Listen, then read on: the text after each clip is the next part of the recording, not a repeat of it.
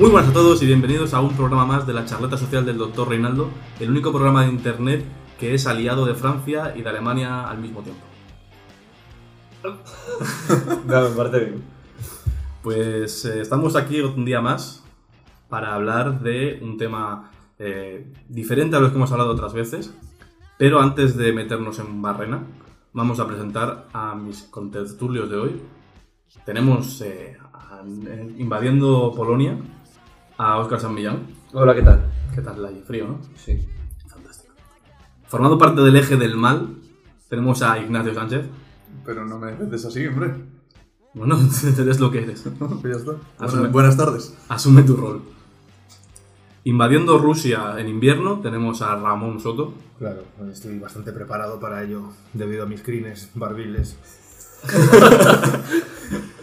Y esas son todas las personas que tenemos hoy en la mesa de redacción de hoy.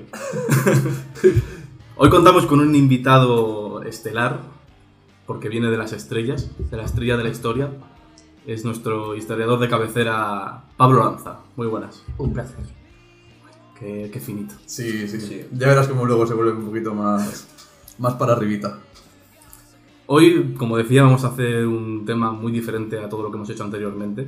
Nos centrábamos mucho más en temáticas, digamos, de ficción.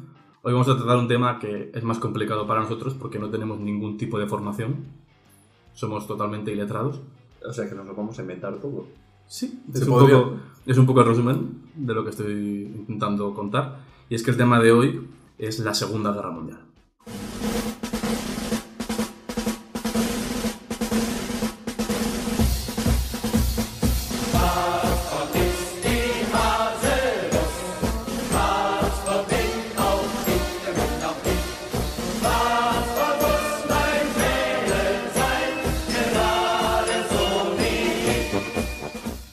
Cuando decías que éramos iletrados completamente, ¿estabas obviando a Ramón o...? Ciertamente, Ramón. Es que el historiador. se, se letra con los años cada vez más, pero bueno, Era la forma de excusarnos en caso de que fallemos. sí, es mejor así. Estaba poniendo la, la gasa antes de la ida. Mejor pedir porque, perdón. porque ya tenemos haters, ¿verdad? Ah, bueno, alguien hay por ahí. Tenemos gente, tenemos gente por ahí que, que dice cosas. Tenemos haters, tenemos haters que nos hateaban porque no hablábamos de este tema, precisamente. Esos son parte de los haters que tenemos, sí. Esos son los haters buenos. Me gustan los haters que te dicen, oye, esto que has dicho está mal dicho. Pero es mentira, porque en verdad está bien dicho, como bien decía Ramón. En conversaciones privadas. Así es. Bueno, hemos comentado que vamos a hablar de la Segunda Guerra Mundial, pero antes de empezar con esto, tenemos algo pendiente de este el podcast anterior. Ay, sí, es verdad. En el anterior podcast, no sé si lo recordaréis, pero eh, vamos a escuchar lo que pasó. Tú dices eso, yo la he visto una vez, no la he entendido en absoluto. Entonces, desde aquí, y que nos escuchen todos, lanzamos un reto a Oscar. Yo lo voy a ver, sí. La vas a ver. Y, en el siguiente programa, Pues sí, pero listo. cuando, lo, cuando lo grabemos, nos dirás si la has entendido o no. Vale. Entonces, efectivamente, te dijimos que si tenías que ver Primer y los cronocrímenes, que dijiste que tenías muchas Yo- ganas de verla, y, y que te vamos a preguntar en el siguiente programa qué te habían parecido. Yo hice algo, que escogí mi lista de películas que tengo que ver y las apunté. Pero como tengo 60 películas que ver, pues no las vi. También es, también, también es cierto que se me, olvi- se me olvidó esta conversación que tuvimos, que acabamos de recordar. Ese- Supongo que tampoco escuchaste. audio previo del podcast anterior. Supongo que tampoco escuchaste el podcast entonces. Si lo escuché, a medias. Bueno, pues viendo que, que uno de nuestros colaboradores es un disidente, Desertor. es un desertor, es un objetor de conciencia, vamos a empezar directamente a meternos en la Segunda Guerra Mundial. ¿Y qué mejor forma de meternos en la Segunda Guerra Mundial que antes de la Segunda Guerra Mundial? Ah, muy bien.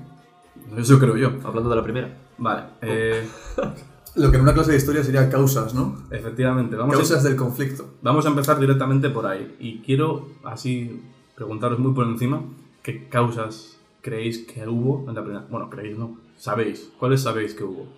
Empezaremos por ti, Pablo. Ya que eres el nuevo, rompe el hielo. Causas de la Segunda Guerra Mundial. Esto es, como, Causas- esto es como un examen, ¿eh? Bien, Te voy a puntuar. Pues- Tampoco te hagas aquí el... principalmente No te vamos a eh, puntuar. la derrota alemana en la Primera Guerra Mundial, que estaban muy disconformes con cómo se finalizó el armisticio y Porque perdieron. y Sí, tanto. como perdieron. Y entonces Alemania quería, tenía ganas de revancha y pues básicamente que intentó vengarse de las fuerzas aliadas. Intento vengarse, pero muy a lo grande. Una hora. Bien. Una buena venganza. ¿Alguien tiene algo que objetar a esto que comenta Pablo? Mm, No, realmente no. Se supone que Alemania no quedó nada conforme con, el, con lo, que, con lo que salió del Tratado de Versalles, ¿no? Sobre todo con lo del desarme.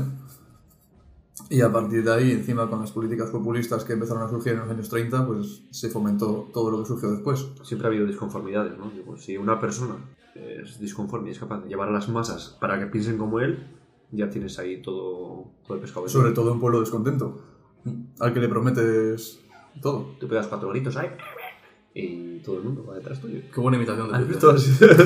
Iba a decir algo en alemán, pero no sé. Creo que Ramón quiere intervenir, ¿eh? Está viendo Sí, que ahora sería... Probablemente, porque solo os centráis siempre en Está el escenario europeo. Bueno, bueno, Pues bueno. ilústranos. Bueno, Porque aquí Ramón, experto en Asia. que no, experto en Asia no, pero hay que hablar también de Japón como parte del eje.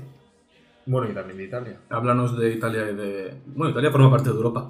Eh, sí, Aunque no lo quieras. es cierto, pero bueno, también se suele obviar bastante. Háblanos de... de- Japón, De Japón. Pues Japón siempre, bueno, siempre no, pero tenía, ¿cómo se dice? Digamos que. Ansias imperialistas. Expansionistas, quizá. Y sí, pues sobre todo, bueno, sobre todo no, en otros países asiáticos como China y Corea del Corea, iba a decir Corea del Sur. Qué tontería, porque entonces no había dos. Así que bueno, y uno de los motivos fue la guerra sino-japonesa, en la que invadió China, Manchuria y otras áreas como Corea y demás. Y, eso. Porque ya eso es antes de la Segunda Guerra Mundial, luego ya hizo que interviniese Estados Unidos por el motivo que todos conocemos. Una pena que no hablemos de esa gran película que lo representa. No, es una puta mierda, pero bueno, da igual. ¿Qué película? Hablamos de Pearl Eh, Harbor, ¿verdad? Sí, efectivamente. Es muy romántica. Sí. Leí hace poco, si esa película hubiera tenido otros protagonistas, otro guionista y otro director, habría sido magnífica. Sí. Bueno, y eso quería decir, pues, en Italia el ascenso del fascismo y demás, pues bueno, ya lo sabemos todos. Pero realmente cuando, cuando eclosiona la Segunda Guerra Mundial es, es por culpa de Alemania por la invasión de Polonia, ¿no? Es cuando digamos que se declara la guerra. Ahí se declara la guerra. Pero yo creo que todo esto llegaba de mucho antes. Yo creo que todo esto viene arrastrado desde el 18 de enero de 1871. Eh, atentos a esto. eh. A- a- antes de grabar hemos dicho, bueno, intentamos no decir fechas para no equivocarnos.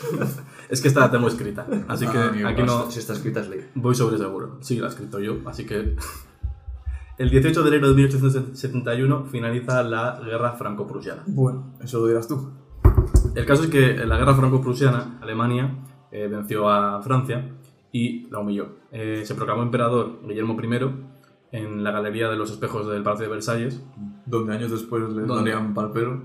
Claro, pero tú ten en cuenta la situación. Eh, Alema- eh, Francia, que viene de ser lo que era, con los Napoleones, eh, llega- vienen de ser donde son y en el Palacio de Versalles, en su propia casa, eh, se declara Kaiser, se proclama Kaiser Guillermo I. Eh, forman el imperio alemán y además le arrebatan las provincias de Alsacia y Lorena a, a Francia, quedándoselas a Alemania. Y después de la guerra además tienen que hacer un armisticio eh, y Francia tiene que desarmarse. Claro, esto Francia le, resiente muchísimo. Y a raíz de aquí eh, empieza a crecer un poco la tensión entre ellos dos, que ya, ya la había realmente desde hace, desde hace mucho tiempo, hasta que empieza la Primera Guerra Mundial. Durante la Primera Guerra Mundial, pues ya sabemos que se enfren- quiénes se enfrentan, pues, la Triple Entente y la Triple Alianza. También sabemos cómo acaba, con, con una Alemania derrotada eh, y humillada en el Tratado de Versace. No. No. Mm-mm. Mm-mm. No. No. No. No. No. No. Hell no. No. No. I refuse. No. No. De Versalles. De Versace. El tratado de la moda. Era una, era una pasarela. Tenías el, Máximo Duty. tenías el discurso muy bien entablado hasta ahora. ¿eh? ¿Qué pasa? Ahora, ahora no te creo todo lo anterior. En el Tratado de Versalles se trató fatal y además eh, no es solo eso, sino que además la rendición la tuvieron, la firmaron en el armisticio de Compiègne, Compiègne, Compiègne, Compañía. A mí no me digas, Compiègne. Nacho sí sabe francés. Pero no sé qué palabra estás hablando. Eh, Compiègne. Me imagino que se dirá con, Compiègne. con piñe. Ah, ah, bueno, se pronuncia en español y ya está. Tampoco te líes. Con piejne. Compiègne. Total, en Compiègne. Que se, tra- se firmó en el bosque de Compiègne, en un vagón de, met- de tren a las 5 y 20 de la mañana, la hora no es relevante en absoluto. Pero esto a qué viene. No, es muy importante. Estamos hablando de Está, está cargado de simbolismo, porque luego... Es muy importante porque A ver. es- en este vagón de, de tren, en, en Compiègne, Con piñe. en Compiègne, Compiègne, que estamos en, en la campiña, eh, firma el armisticio Francia. Lo- en Alemania, o sea, firma el armisticio Alemania. Alemania se rinde en ese vagón de metro. En la, en la línea 5, ¿no? En la línea 5 Estamos eh, hacia la- tremendamente Hacia la metro simbólico. ¿no? en el tren, el tren simbólico. A ver. En este vagón de tren firma su rendición Alemania. Y en, en la Segunda Guerra Mundial, ya en la Segunda Guerra Mundial, en el 1940, cuando se rinde Francia, el cuando firma el armisticio Francia, cediéndole el, el terreno del norte a Alemania, Hitler manda transportar el mismo vagón de, de tren en el que se había rendido Alemania a la Compiègne francesa para que Francia firmase allí su armisticio. O sea que este vagón de metro de tren De la línea 5 hasta casa de campo. Circular. es muy importante. Y en tribunal. En cualquier caso, eh, Alemania, eh, eh, cuando se rinde en la Primera Guerra Mundial, eh, firman el Tratado de Versalles, ahora sí, sabiendo que tienen que renunciar a un montón de terreno, pierden un montón de, de territorio, eh, es- obligado a hacer un armisticio también y desarmarse por completo, y no, puede olvidemos- tener ejército, Y no olvidemos la deuda económica. y la deuda que económica termina de pagar en 2010. en 2010, o sea. Y esto es muy, muy importante, la deuda económica, porque eh, una vez que Hitler eh, se hace con el poder del, partido nazi en 1920, eh, él, utilizando como excusa esta deuda, este tratamiento que ha tenido durante la Primera Guerra Mundial Alemania, es, utiliza su discurso para hacer un discurso pues eso, xenófobo, racista, muy antisistema y crecer un ir creciendo poco a poco. El 20 de mayo de 1928 eh, van a sus primeras elecciones, después de bueno, haber tenido intentado golpe de Estado y haber estado en la cárcel ya, decide que la forma de hacerlo correcto es por la forma política y la forma legal. Entonces se presenta a las elecciones con el partido nazi y consigue nada más que 800.000 votos, un 2,6%. Entonces, bueno, eh, esto fue en 1928, repito. En 1929 eh, llega el crack de la bolsa estadounidense, la Gran Depresión, se hunden como 2.000 bancos estadounidenses, entre ellos muchos de los que estaban financiando la deuda de, de Alemania. Alemania es uno de, los, uno de los países europeos que se ve más afectado por esta crisis y alcanza hasta, un- hasta 6 millones de, de desempleados. Casualmente, en, en 1930, un año después, tras las, elecciones, las nuevas elecciones, el partido nazi se vuelve a presentar, liderado por Hitler, y esta vez consiguen 6 millones de votos. ¡Qué casualidad! Los mismos que desempleados. Y ya consiguen un 18,25% de, de los votos y ser la segunda fuerza. Y a raíz de aquí, ya Hitler y el partido nazi fue creciendo, creciendo, creciendo y consiguiendo más poder, más poder, más poder, hasta que en 1933, el 30 de enero, Hitler es proclamado canciller. Y ya empieza a tener poder. Entonces, pues eh, una vez que empieza a tener poder, empieza a tener. eh, eh, empieza a intentar proclamar sus, sus leyes. Pero claro, todavía no, no tiene el poder absoluto, no es presidente. El presidente y el parlamento siempre le están frenando. Hasta que el 27 de febrero de 1933, el incendio del Reichstag, del que no se sabe todavía quién fue el culpable, Vaya. Incendio. el incendio, Sí. justo, ¿Quién va a uno-? ¿El señor M. Rajoy? justo unos meses antes, eh, hacen que eh, el partido nazi diga, "Ah, han sido los comunistas. Acusan a un comunista y eh, gracias a esto consigue que el Parlamento firme unas medidas de protección, digamos, muy estrictas, por las que les da mucho más poder al partido nazi y les permite prohibir al partido comunista. Nacho. Yo es que quería hacer un inciso, porque no, es- al no ser un podcast de historia y ser un podcast que trata, digamos, de cultura, ¿no? De películas, de cine, de series, que está aquí Ramón medio durmiéndose. Te estás propasando. ¿no? Sí, yo, yo, yo tenía también algo por ahí pensado, pero ya se me ha olvidado. No, pero me parece, y bien al hilo de lo que tú dices, me parecería imperdonable pa- pasar de 1933 y no hablar de, de la ayuda que, que le, que- le resultó a Hitler la propaganda cinematográfica que, que le, que le hacían y que le conseguía todos esos votos, que, todos esos 6 millones de votos que tú has dicho, que no se puede hablar de, de, eso- de cómo se consiguieron esos votos sin hablar de una directora que es Leni Riefenstahl, que era una mujer, obviamente de, eh, filonazi, afín al partido de Hitler. Aunque le gustaban mucho los negros, puedes Bueno. decirlo. Eso era su rollo, ¿no? Por otra parte. Ya. Pero no. Claro, no se puede hablar de cómo se consiguieron todos esos votos y, no hablar del- del triunfo de la voluntad, la película medio documental que, que hicieron y que medio opó al poder a Hitler, que le consiguió todos esos votos y que aparte de ser una película propagandística, pues que obviamente fue, fue que consiguió lo que, lo que tenían en mente, que también cinematográficamente es una pasada. La influencia que tuvo después, además, en la creación audiovisual a raíz de, Eso es. de su publicación. de su- Es lo que, lo, que, lo que luego sería la UFA y, y lo que se conseguiría con directores como, bueno, Lubitsch, que luego se fueron todos a Estados Unidos al final porque nadie quería crear en Alemania. Pero bueno, puedes continuar si quieres. Solo quería, quería apuntar eso y no dejar pasar ese No, momento bien, sin bien. hablar de Puedes continuar tu párrafa de... Estamos terminando ya. has, no dicho, has, dicho, has dicho, dijiste que, porque ahora lo recuerdo después de tanta charla, que eh, triun- triunfaron eh, discursos xenófobos, ¿no? racistas, Sí. pero es que eso sigue funcionando hoy. Claro, Es claro. que tú ves a- ahora En periodos de crisis al final lo que, lo que triunfa... Pero es que la gente es, es inútil. ¿Verdad? Tú piénsalo. Siempre seguimos al tío que nos pinta todo muy bonito. Claro. Mira ahora que tenemos el de presidente de Estados Unidos. Lo mismo. Que ha ganado con discursos eh, xenófobos, racistas y... Sí, de es esa- fascismo, de esa pero la índole, ¿no? ideología partida en el fondo es la misma. la. Gran parte de, de este éxito del discurso xenófobo que tenía Hitler, bueno, aparte de, de la propaganda que comentaba Nacho, eh, Hitler era un genio de la retórica, o sea, se quedaba- era capaz de, de llevarse al bolsillo a cualquiera, porque hab- hablaba mucho, muy bien, a pesar de que era en alemán. Le gritaba a la oreja. Sí, bueno, lo gritaba todo el rato. Pero Y- para dar, dar énfasis ahí. Y tenía, tenía un discurso que era, al parecer, yo no sé alemán, pero al parecer era un discurso muy convincente y, y realmente le daba a la gente lo que quería. El populismo, en eso, lo que decía Nacho, en tiempos de crisis es lo que más se alza y lo que más fácilmente, eh, con lo más fácilmente se identifica a la gente. Y una de las cosas que, que Hitler defendía era la leyenda de la puñalada por la espalda, que es una leyenda que surgió en Alemania después de la Primera Guerra Mundial que decían que no habían perdido la Primera Guerra Mundial por su, por su ineptitud para combatir, sino que era porque había gente desde dentro de la- del propio ejército que estaba intentando sabotearles y que Hitler asumió que eran los judíos Y los de izquierdas. y los comunistas. Pues hablaré, Pablo. Sí, sí, no te preocupes, no pasa nada. Bueno, tras el incendio del Reichstag y, y las elecciones que hubo ese mismo año, Hitler siguió sin, sin conseguir la mayoría absoluta, no consiguió el poder, pero tuvo la suerte, él, alemaniano, de que en 1934 eh, muere el presidente que, que tenía Alemania en ese momento, que ahora no tengo un recuerdo, sí recuerdo el nombre, Hindenburg o Hindenburg. Hindenburg. Sí, sí lo recuerdo antes. Sí lo recuerdo, sí. La cerveza. Tiene un nombre como cerveza, Hindenburg.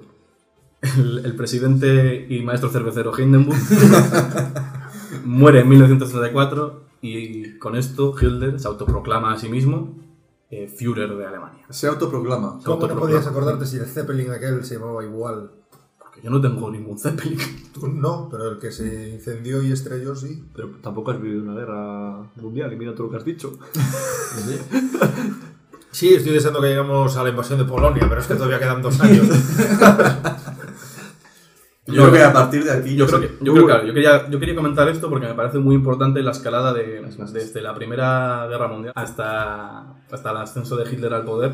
Me parece que es muy importante y que realmente representa mucho cómo estaba realmente gestándose algo muy grande y la gente no le daba mucha importancia. Simplemente, bueno, pues mira, Hitler está creciendo en el poder, pues como puede estar creciendo cualquier otro. Bueno, es lo que pasa hoy en día también. Claro. Cualquiera podría pensar que, que habrá otra guerra entre Estados Unidos y Corea del Norte en cualquier momento. Por eso me, parece, me parecía muy interesante comentar esto. A partir, bueno, Nacho ya, ha abierto un poco el tema. En 1933, eh, la propaganda eh, del partido nazi, eh, pero bueno, en, general, a lo largo de todo el mundo, había una serie de, de películas, de libros, de la cultura durante esta época, que Nacho yo me consta que, que sabe mucho de esto. Mm, Me estás dejando ahora mismo en blanco totalmente. Pues tienes que, tienes que tirar hacia adelante.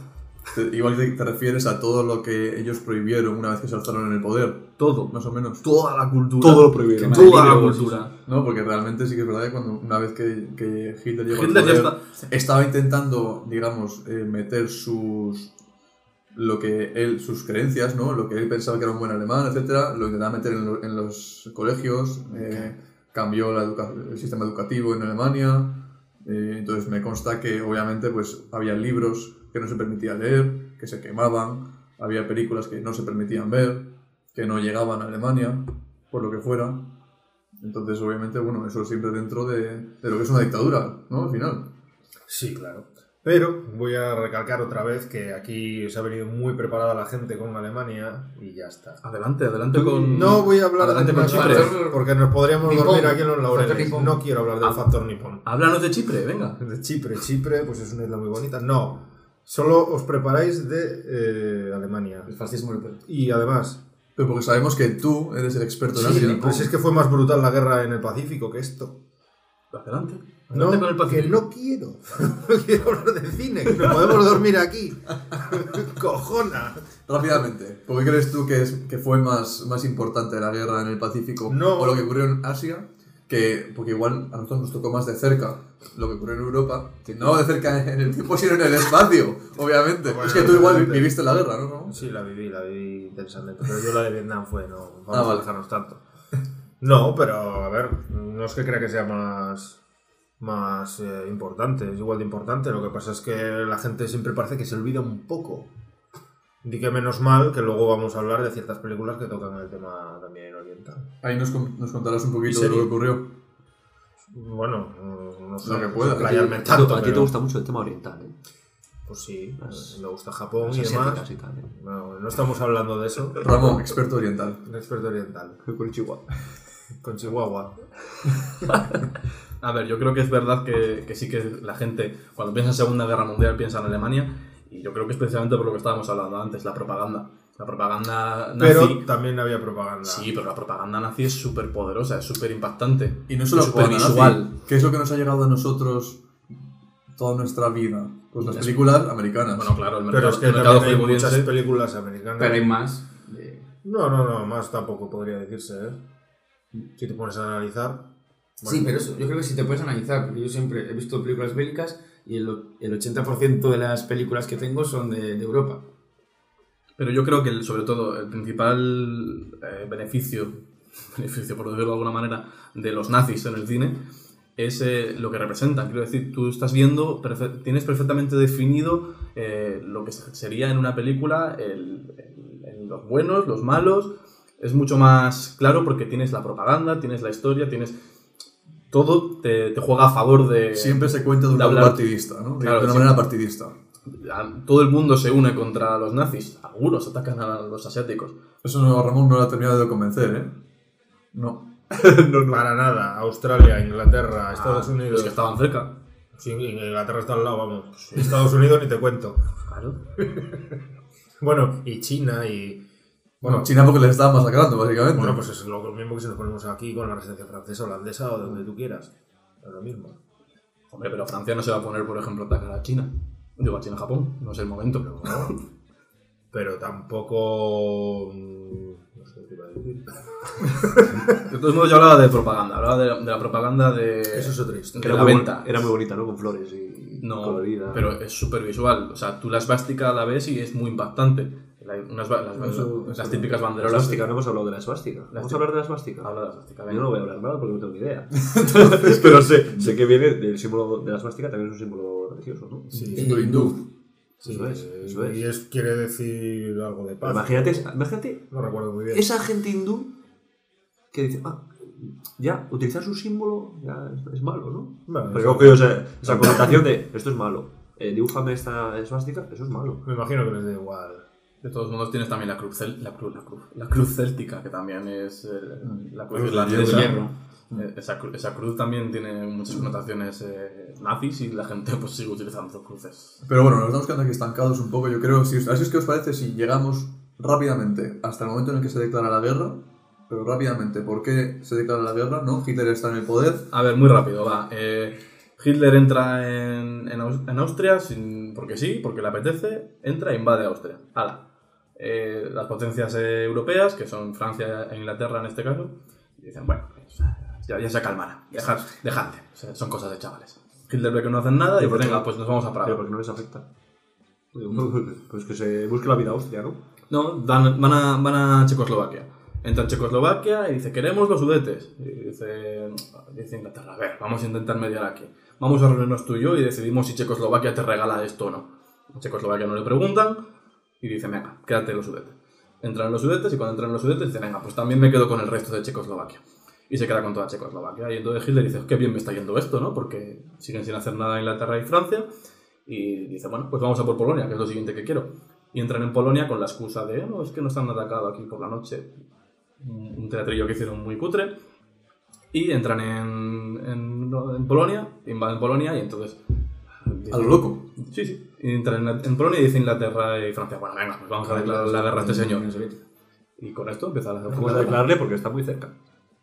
Cuidado. Bueno, estaba más cerca Cuidado. de la historia realmente. Ahí Porque permíteme. Por supuesto. Pablo. añadir que añadió Polo- eh, atacó Polonia, pero ya se lo repartió el pastel con la Unión Soviética, que mucho lucha contra el fascismo y lucha contra el comunismo, pero en, el- Sí, en cierto, esa cierto. época, del 39, eran pacto en agresión, nos dividimos el pastel y somos muy amigos. Hicieron un pacto de no agresión para que cuando entrasen en Polonia no les atacasen, a cambio de darles la mitad de Polonia, les- Estonia, Letonia y Lituania.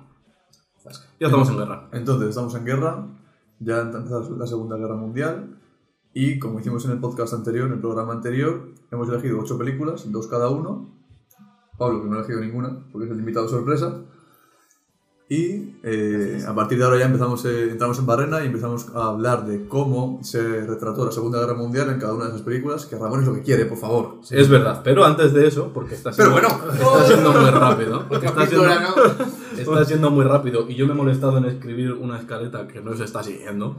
Yo quiero tener mi, mi, mi, mi palabra aquí, ¿no? Tú tienes tu palabra. Hacer, hacer, Quiero ver- hacer, hacer una pequeña. Una pequeña. Vamos a cambiar el nombre evento. del podcast de Eh, Doctor Reinaldo a, a Profesor Tostón. No, vamos a, hacer, vamos, a, vamos a hacer aquí un pequeño evento, ¿no? Que yo creo que, que va siendo hora. Me estás, me estás dejando azpilicueto. Que se llama El detector de mentiras. Bueno, como, como viene siendo habitual, yo tengo mis, mis cinco cosas que pueden ser verdad. Pablo, para ti te lo digo. Puede ser verdad o mentira. Que Pablo es nuevo. Yo voy a soltar aquí mi mierda. Una, una, una, una frase o una algo. Y uno por uno me vais a decir si es verdad o es mentira. Bien. Primera eh, cosa que os vengo a contar es que, aún después de las barbaridades cometidas eh, por, por esta guerra, ¿no? por el, el ejército alemán, más del 38% de la población alemana aún es ferviente seguidora del movimiento nazi. Y, eh, como es. eh, está, esto es ilegal ya, ¿no? Vamos a decirlo. Eh, claro, está muy oculto este movimiento. Hay gente que. Hay nazis, ¿no? Hay- pero bueno, está muy oculto. O sea, del 38% de la población, hay una gran cantidad de ese, de ese- de ese porcentaje que no. que no dice nada. Entonces, ¿cómo sabe que es el 38%? ¿Esto es verdad o es mentira? Yo creo que con lo que te ha costado explicarlo tiene que ser verdad a la fuerza. Yo creo, que Me ha costado explicarlo. yo creo que es una falacia. Yo creo que es verdad, tampoco sé la cifra exacta, pero sí que existe todavía un movimiento. Hombre, eso sí. Falacia circular. Es una falacia como la copa de un pino. A ver, vamos a ver, el 38% de la población me parece súper exagerado. Vamos a ver. En un país- la mitad de la población. en un país que que todavía siga- crisis migratoria que, no me parece que capan cualquier cosa Sí, que sí, claro. tenga iconografía nazi. Sí, sí, no. Vuelvo a ser canciller. Ya, la Ya verdad sea videojuegos, películas, lo que Bueno, tú aquí hay alguno que ha fallado, yo no me acuerdo quién. pero- 10% ya, Sí, ya puede ser. fin, posible, pero dudaba de la cinco, cifra. sí. la verdad es que es posible que en un país occidental se vote un partido de extrema derecha como mayoría absoluta. Iba a decir 40%, pero como no es un número redondo, igual callam- callamos más en si era mentira. El 15 sí. Bueno, otra cosilla. Eh, la Unión Soviética fue la mayor responsable del hundimiento de las tropas nazis. Y es más, esta tropa el héroe que, eh, como queremos todos, Estados Unidos. ¿Puedes repetirlo? ¿No estabas escuchando? No. Vale, pues te lo voy a repetir otra vez. La, eh, la Unión Soviética es más responsable del hundimiento nazi que las tropas estadounidenses. Y tenemos, y tenemos- estamos diciendo que tenemos a Estados Unidos como héroe de, de la Segunda Guerra Mundial. Sí, sí, por Totalmente sí, cierto, totalmente es cierto, claro. Sí, yo creo que sí. Tuvieron que parar, creo que tuvieron que parar los, eh, los de la Unión Soviética, tuvieron que parar para no invadir Berlín y esperar a los americanos. Es verdad. Para hacer el teatro. Y, y, bueno, y, y además la Unión Soviética es la más damnificada en la guerra, que es la que más gente perdió, que no, no me acuerdo la cifra exacta, pero es que lo usaban Millones de personas. 29 millones No de se les personas. daba un fusil y una... en- Bueno, eso es un poco peliculero. 29 millones de personas. está- Sale, sí. 29 millones de, de personas muertas en la Unión Soviética, de las cuales 17 millones civiles. Una barbaridad. Que paseaban por ahí, ¿no? Sí, gente que está, que está pasando al perro. Bueno, sigo, sigo, ya. Hay muchos perros en la Unión Soviética. Le, le has dicho si era verdad o no, ¿no? Ah, no lo he dicho, pero digo, como todos hemos coincidido en que era verdad, Efectivamente es verdad. pues ¿no? era verdad. Eh, ya lo sabemos, ¿no? por la historia. Bueno, un reciente estudio de la... de un estudio, vamos a decirlo, un reciente estudio... De la universidad. A ver, De. No digo nada. Un, de reciente estudio... ¿De qué universidad? dice que eh, los estados- supuestos héroes estadou- estadounidenses violaron a 14.000 14.000 mujeres alemani- alemanas eh, de Inglaterra y francesas. ¿Eso es verdad o es mentira? Americanos. Los estadounidenses, o sea, no son tan buenos, violaron a 14.000 mujeres. Verdad. A mí me parecen pocas Eh, mujeres. Francia, Alema- Alemania. Ah, a decir, no, mentira, fueron dos millones. Yo creo que es verdad, pero no confío en la Yo, cifra. yo creo que no, porque me parece a mí que en Inglaterra es difícil que no es territorio ocupado. No son tan guapas las inglesas. Pero sí, estuvieron sí mucho que- tiempo esperando a cruzar Sí la que, es verdad, eso, ¿eh? sí que es verdad. Eso dice una, una investigación pues, Oye, eh, que yo digo que es verdad. Una investigación que has hecho tú que ayer. hecho la Universidad de Miskatonic. no, pero sí que... Y, y sigo. Y sigo con otra eh, cuestión que dice, última- que dice que no, que me quedan dos. Que quedan dice, dos. que dice ojo, ojito a esto, que dice que Hilder no se suicidó, sino que se fue a Colombia a vivir y a bailar, a bailar bachata. Mira, A bailar eh, bachata... eh, ¿Qué es lo que tengo que decir? pero ojo, dicho ojito, esto- Argentina, igual me lo. Hitler se suicidó y se fue a Colombia. O sea, ¿Se suicidó? ¿Se ¿Se suicidó o. Hitler, Hitler se suicidó o se fue a Colombia. Se fue a Argentina. Pero eso no es ni verdad ni falso. Eso es verdad. Claro, porque- Eso son, teorías conspiratorias. ¿no? conspiratoria. ¿Cómo puedes decir si es verdad o es mentira si nadie sabe la respuesta? Hitler se suicidó. Evidentemente se suicidó. Se suicidó. Evidentemente, estabas tú allí. No, pero se supone que, se supone Estaba ya, estaba ya que los eh, rusos encontraron el cadáver y se quedaron con el cráneo. Para beber vodka de él. Vodka, o, sí. o como- Vodka, y ponían un tapón en el agujero.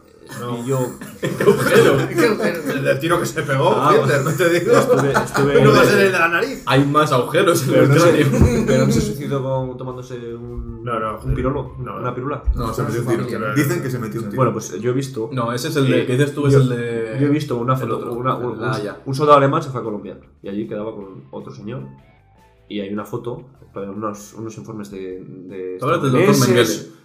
No, no, no, no, que no, que el doctor Mengele. Mengele, ni que Mengolo. El doctor Mongolo. Que, que sí, que sale, efectivamente sale una foto El que Mengele. hay un señor que se parece mucho a, a Hitler, pues que tenía otro nombre, no un, un nombre diferente. Claro, pero bueno, no sería que- que esto, esto, es- esto sale de unos informes de, de la CIA o de no sé qué organización estadounidense. Y es lo que he visto en lo que- en un documental. Eh, me he informado, ¿vale? A ver, Luego, El otra cosa es que ese que- documental. El documental eh, sigue. que otra, cosa es que, otra cosa es que me haya mentido a mí, o que me cuente en pirulas. El de Iker Jiménez con fantasmas. Ver, Bueno, la última. Vamos con tu última mierda. La última. eh, es que es- la última es una mierda, pero buenísima. Venga. La Segunda Guerra, Guerra espera, Mundial espera. se hubiera acabado antes con el uso de navajas de Albacete y ultras de equipo de fútbol. Es verdad. Yo voy a decir Ojo, verdad cuidado, eh. solo por los goles. Ojo, pero ojo, ojo, cuidado, eh. Mete tú, mete tú a, a hinchas de, de equipos de fútbol. a- Del Atleti. A, a los locos. También a Roncero. A esos que te miran. A las juventudes. A esos que te insultan También por llevar son camiseta. nazis, así que. Y bien. navajas de Albacete. y, es, y a esto lo unes navajas de Albacete y es una movida bastante gorda ya. Y yo hasta aquí voy a dejar de hablar un rato Sí. porque creo que me he excedido. Vale, venga, hasta aquí la- el detector de mentiras de Oscar. Más mentira que nunca.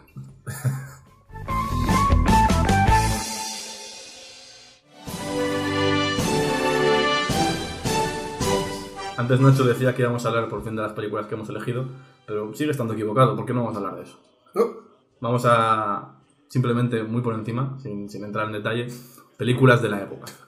Películas contemporáneas que traten el tema, preferiblemente, y que, bueno, yo como de esto no sé mucho, voy a dejar paso a, a Nacho, que de esto sí que sabe. ¿Quieres hablar y de al pequeño Ramoncín. No, también- Chubo. Olvídate de pequeño Ramoncín que no tiene ni fucking Pablo, idea. Pablo. Ya verás cómo sí que ¿no? sabes. ya. Pero iniciar vosotros y yo. ¿Quieres hablar de películas que se rodaron en la época y que en parte hablan del conflicto, no? Eso es. O que el, el conflicto está presente de alguna manera, que afectaron en la producción del conflicto. Háblame, háblame de cine, Nacho. Por favor. Cuéntame, cuéntame No, cómo es el cine. En realidad, Llévame al hay cine. varias. varias películas que, que se rodaron en la época, bueno, del 39 al 45. En- de alguna hablaremos posteriormente en el podcast y de algunas no, y me da mucha pena, porque realmente son películas muy buenas. Pero bueno, se me ocurren así a bote pronto. Todo el mundo conoce Casablanca. You must remember this. A kiss is just a kiss. A sigh is just a sigh. Casablanca se rodó en el año se, se rodó en el 39 y se estrenó en el 40. O sea, y habla, bueno, pues todos sabemos, ¿no? De, de Ingrid Bergman y Humphrey Bogart, eh, la resistencia, cómo viajan en el norte de África, cómo intentan eh, escaparse y cómo al final no pueden estar juntos. Una historia de amor con el trasfondo de la Segunda Guerra Mundial y de... Bueno, que ellos se conocieron de hecho en París, los personajes. Podemos hablar también de Ser o no ser, de Lubitsch, una película, no, no sé el año ahora mismo realmente, una película que transcurre en Varsovia cuando se, cuando se, cuando se invade la ciudad y que me encanta porque es una comedia. Entonces hablan de una compañía de teatro que tiene que interpretar una obra de Shakespeare y de cómo el hecho de que invadan Varsovia les afecta a ellos. Luego hay un montón de, de, momentos alocados. Una persona que sale disfrazada de Hitler a la calle y que todo el mundo dice, pero Hitler está aquí, ¿qué, qué- qué hace aquí? Una burrada, está muy bien. ¿Qué más? ¿Qué más se me ocurre? Eh, por ejemplo, bueno, va- hablaremos después de Roma Ciudad Abierta. No voy a decir nada de ella. Eh, y la verdad que no sé, ahora mismo. Así. Se me han ocurrido esas. ¿Te han ocurrido esas? Sí. Bueno. Pero hay un montón más, ¿no? Seguro. más, hay bueno, obviamente no se nos puede olvidar el gran dictador. No. Claro.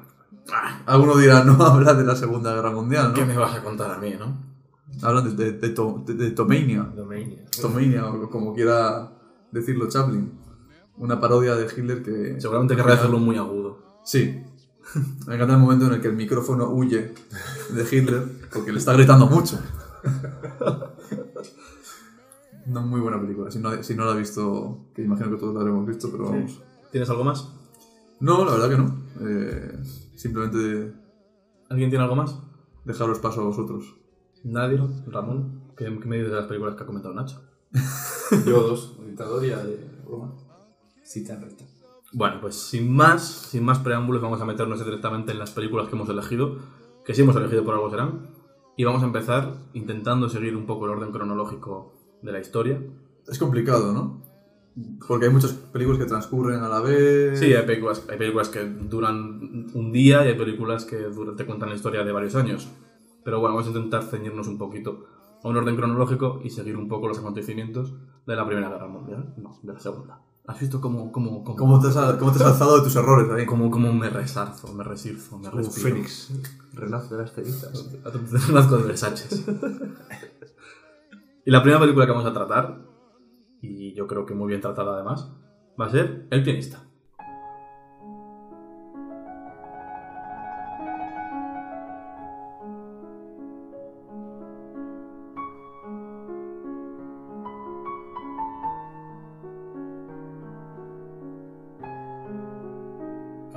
Película. Qué buena película, ¿eh? Esta película, si no me equivoco, la ha elegido Oscar. Sí, ¿Por qué la has elegido? sí, la he elegido porque es un peliculón. O sea, no me lo vas a... Ya está, es que no te puedo decir más. Yo Una tengo, película- una, yo, espera, yo tengo una opinión muy firme sobre el pianista, pero antes de que tú digas nada más, quiero saber simplemente a favor o en contra del pianista, la gente que está encima de la mesa. Oscar, tú has dicho que te gusta. A mí me Nacho, encanta. A mí me encanta. Pablo, No lo vi nunca. ¿No la viste nunca? ¿No la viste? Pero como se habla del norte de España, ¿o no la viste en el pasado? No la he visto nunca. Vale. Y la verdad es que no me interesa. Vale, yo sí la he visto y me gusta mucho. Tenemos un hater de pianista antes de verla. No, no, hater no, pero es que no, una temática que no me. No, yo te cuento un poquito para que, Yo quiero decir una cosa. para que conozcas. Confieso que, que me ha gustado, pero me ha costado muchos años verla. La he visto hace una semana. Wow.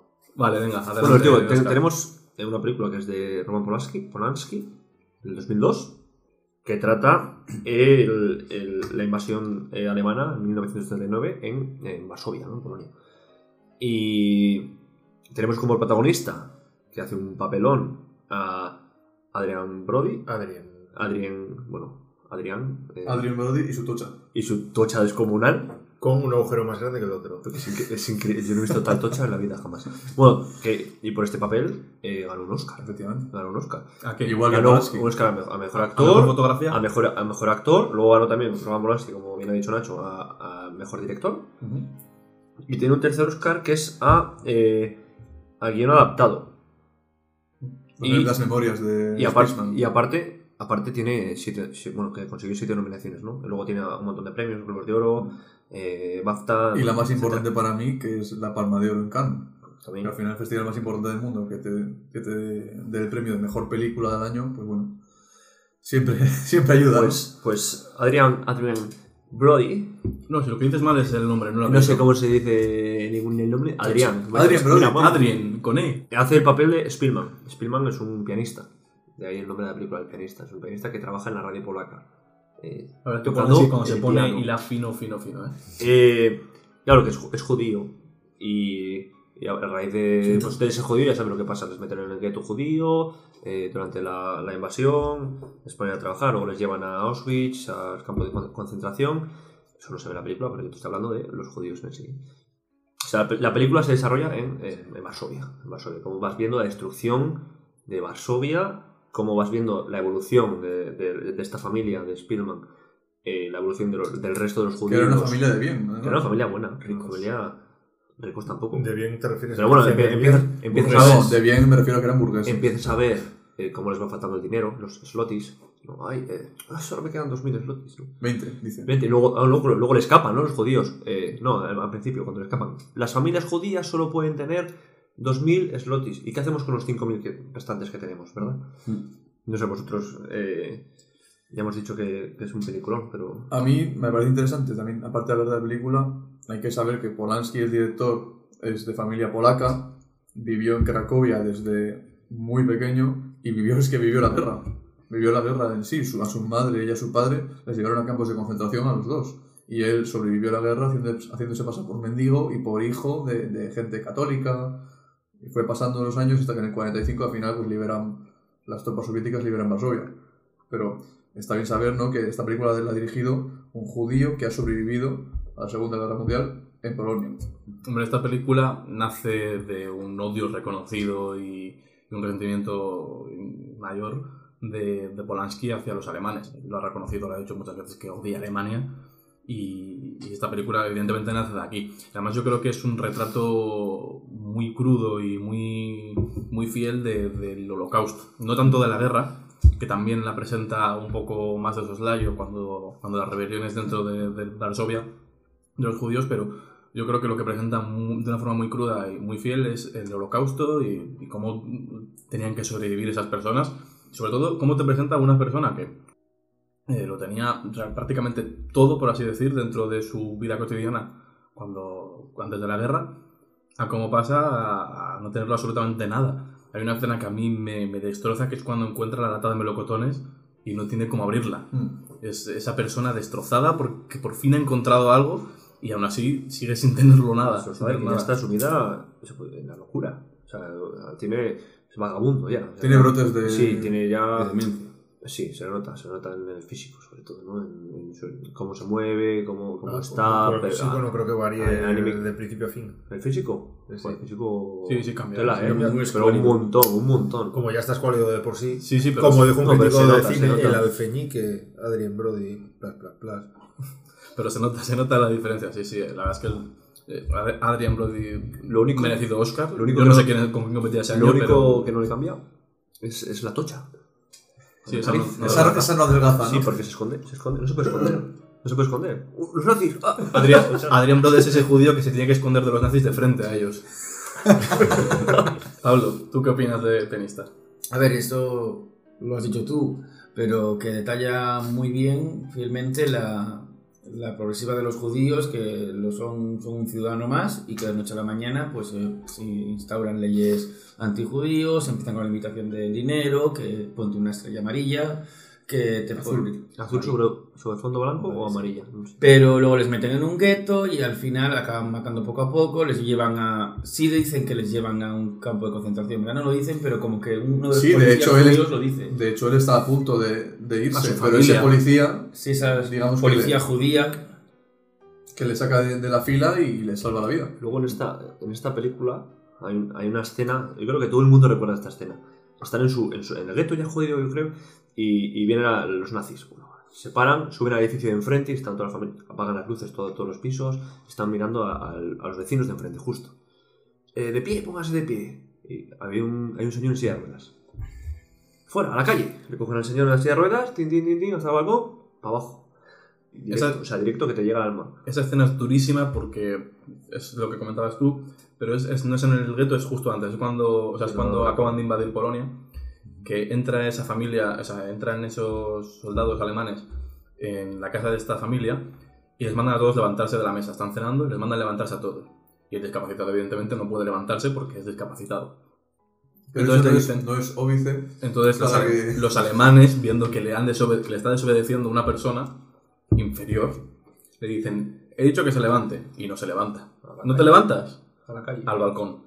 Pero digo yo, no dice nada en ese proceso. ese. No, No, la, familia, la familia está llorando, pero no dicen nada. Puede decir, soy tetrapléjico, parapléjico, lo Inferior. que sea. Digo, Las palabras a la calle. A la calle, tío. Pero no a la calle por las escaleras, por el- dentro del edificio, no, no. A la calle por el balcón y hasta abajo, cinco pisos. Pero eso está justificado en la ideología nazi porque todos los que sean pues minusválidos, eh, gente pobre, locos, en verdad los que hacían se veían como una carga para el Estado y lo que hacían querer matarles. Sí, pero yo creo que aquí representa más la desobediencia. El, el hecho de Sí. esta- una persona inferior a mí no está haciendo lo que yo le digo. Y si no hace lo que yo le digo, se muere. Y no Es naturalmente.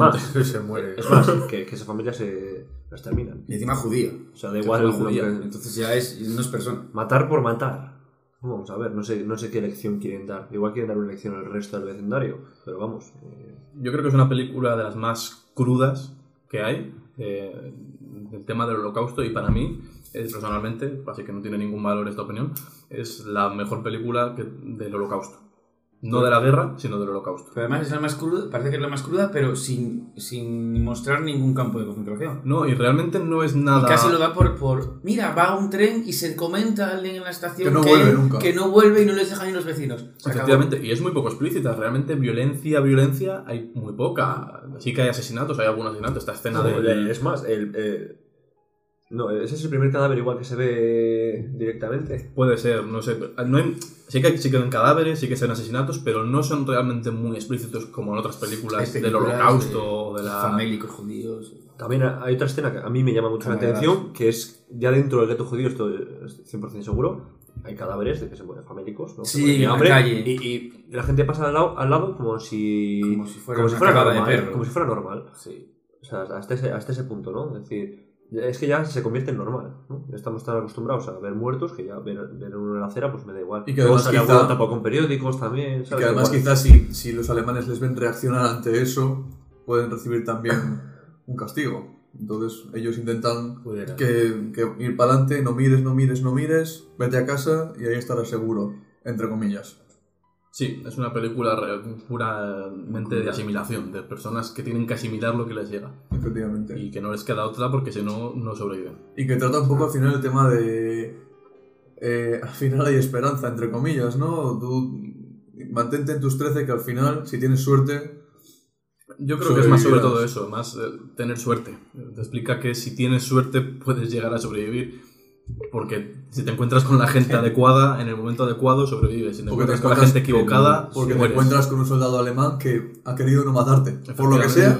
Porque le toca el piano. Por la simple razón de que toca el piano. Me hace gracia lo de hablando de suerte de que al final, después de sobrevivir todo, casi le matan por llevar un puto, un puto, eh, la cazadora alemana que la había dejado el alemán. O sea que en verdad te ha ayudado, pero casi provoca que te maten. Es como, como se está intentando reír de la suerte y de... Sí, yo creo que es simplemente eso, es suerte. Es, la película te está hablando todo el rato de suerte. De cómo una persona en aquella época podía sobrevivir si tenía suerte.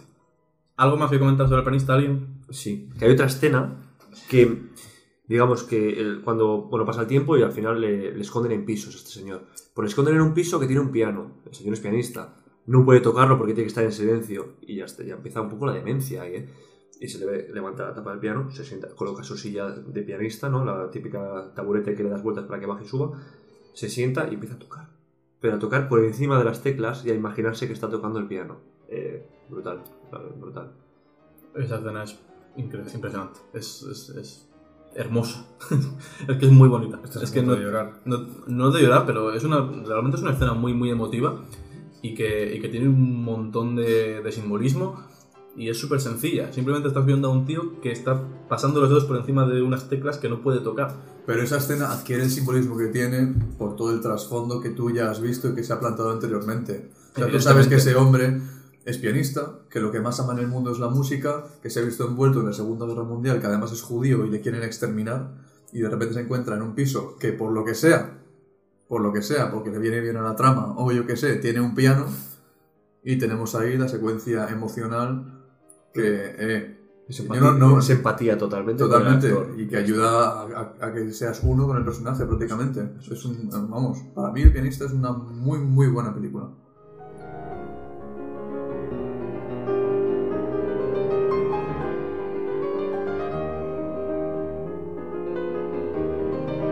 Y vamos a seguir avanzando cronológicamente a un momento de la historia que yo creo que se ha tratado muy poco en el cine.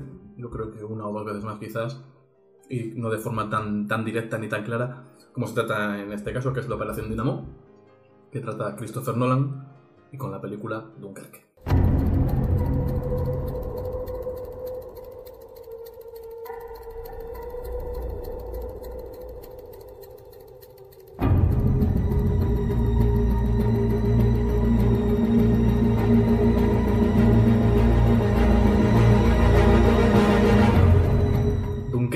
Esta película la he escogido yo.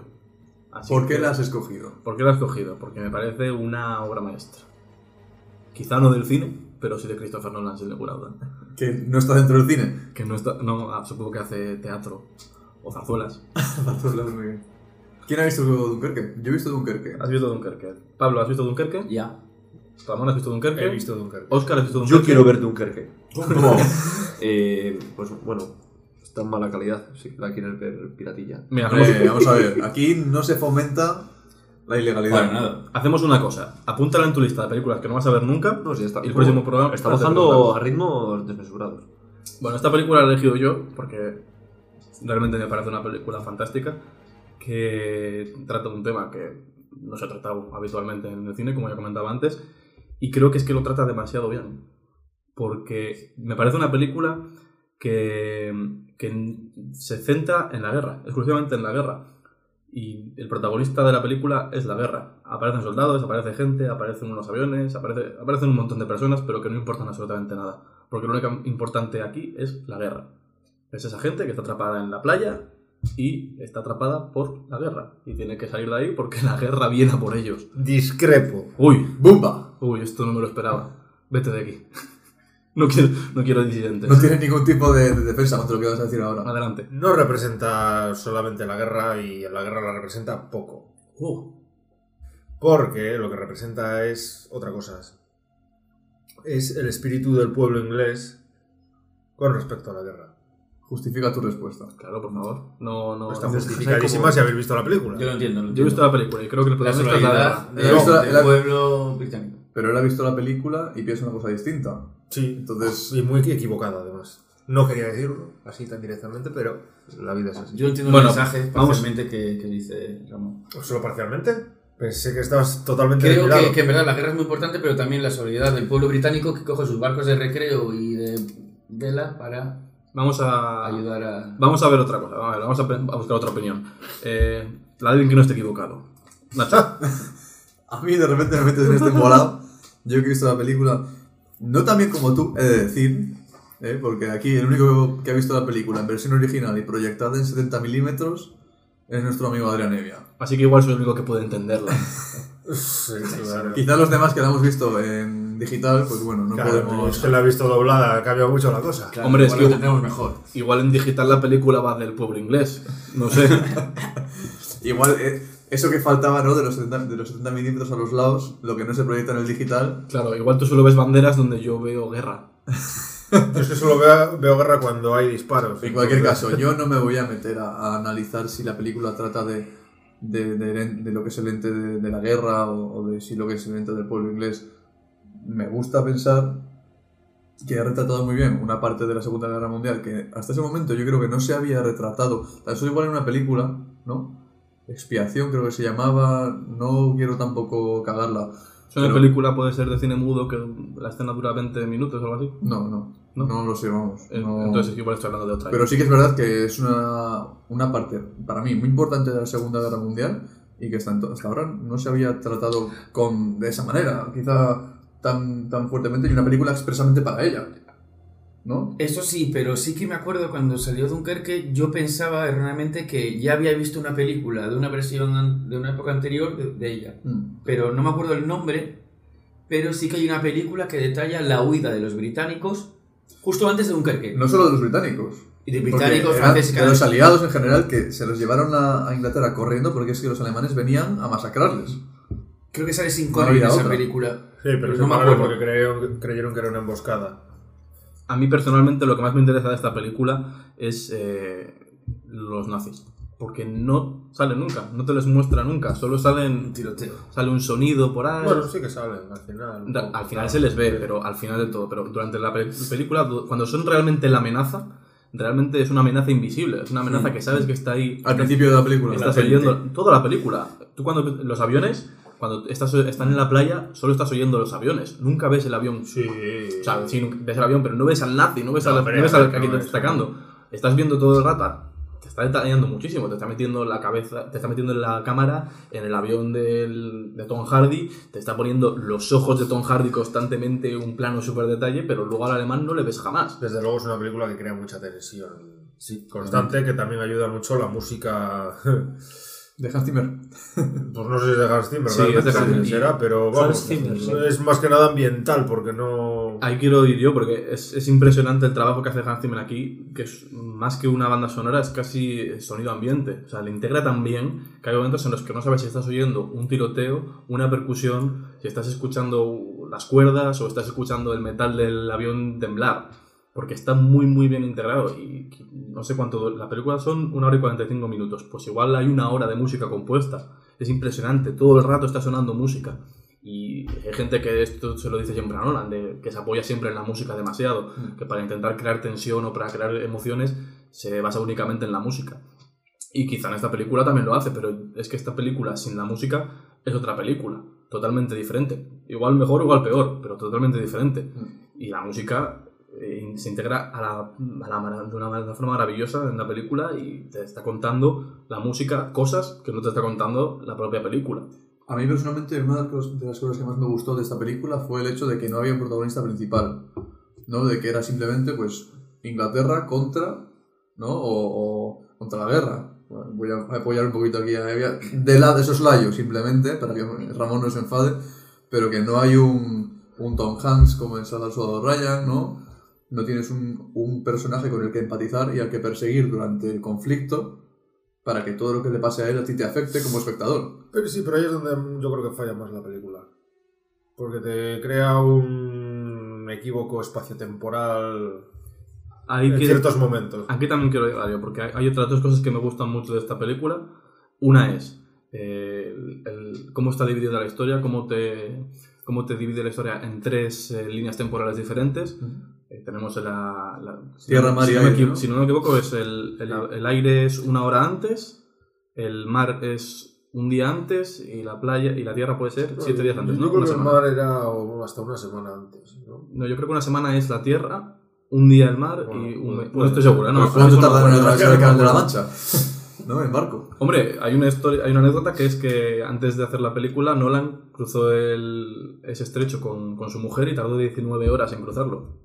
Porque las, las condiciones atmosféricas no eran las adecuadas. Pero bueno, Iba en una lancha motora. Sí. remo. pues, pues más o Igual menos. estaba pasando lo que no debía pasar. A ver, igual, igual llegó a Inglaterra y le recibieron con una pancarta de Refugees Welcome. Igual.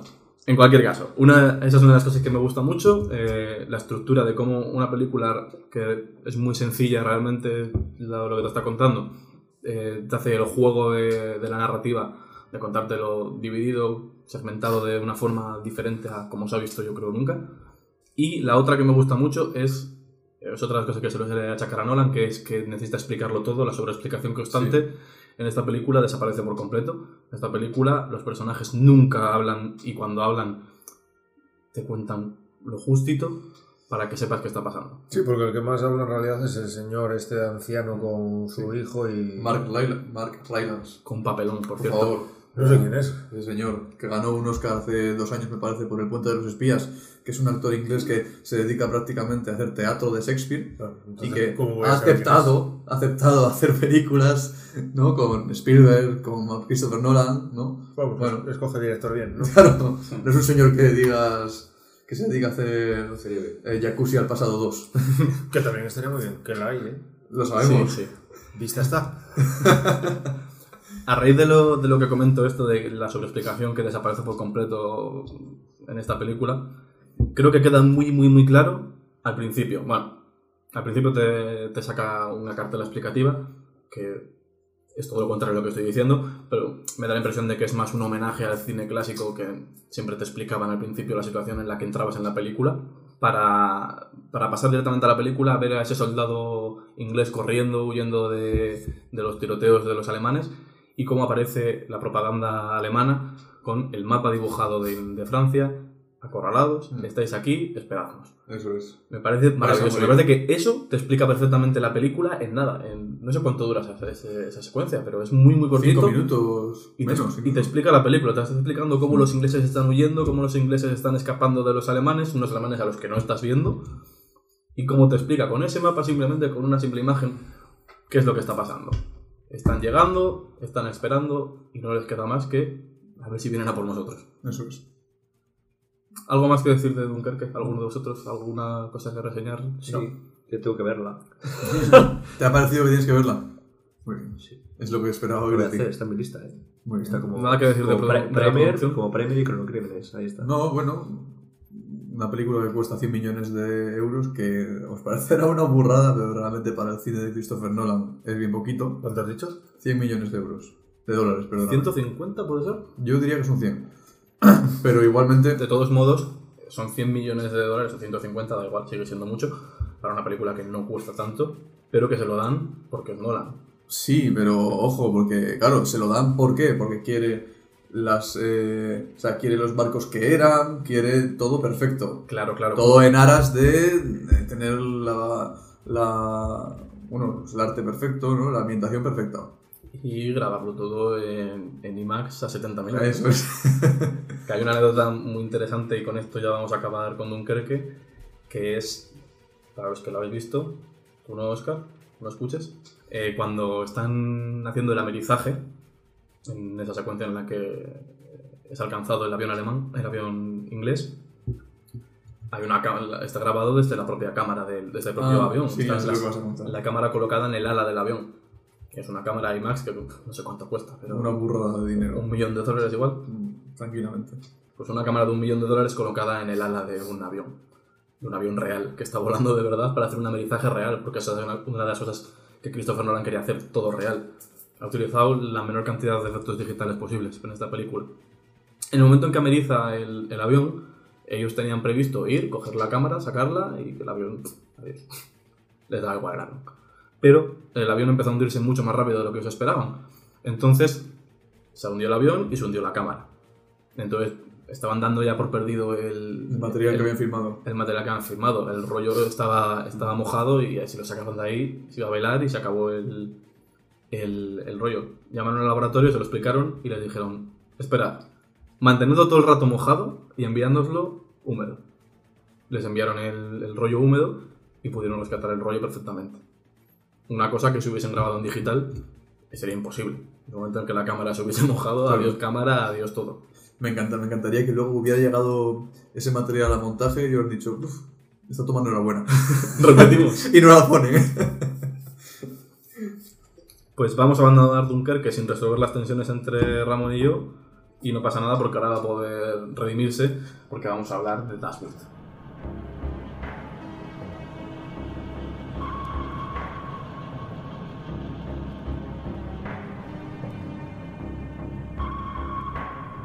Das Boot, Dashwood. el culazo. El culazo.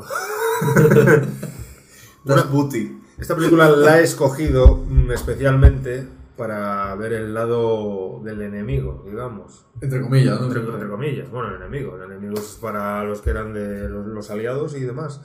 Para mí, el enemigo. Para tu enemigo, sí. Porque mm, siempre vemos una imagen deshumanizada totalmente de- del soldado alemán. Siempre vemos al nazi, ¿no? Al nazi, sí, cuando la Wehrmacht eh, estaba compuesta por un ejército que no tenía por qué ser fanático. Mm. Simplemente era el ejército. No tenía por qué compartir las ideas ni nada. Entonces nosotros vemos una película y siempre vemos ahí al, al nazi pérfido y malvado que no tiene humanidad y, y le importa todo un huevo, salvo matar a la gente que no es de su De su raza. Sí, de su raza. Vale, antes de que nos eh, te metas un poco más en la película, yo no he visto la película, Ramón se ha visto la película, Pablo ha visto la película, Yo la he visto, pero hace un año o así. Nacho ha visto la Yo la he película visto hace dos días. Y Sammy se la respuesta, pero ¿has visto la película? Sé que están en un submarino.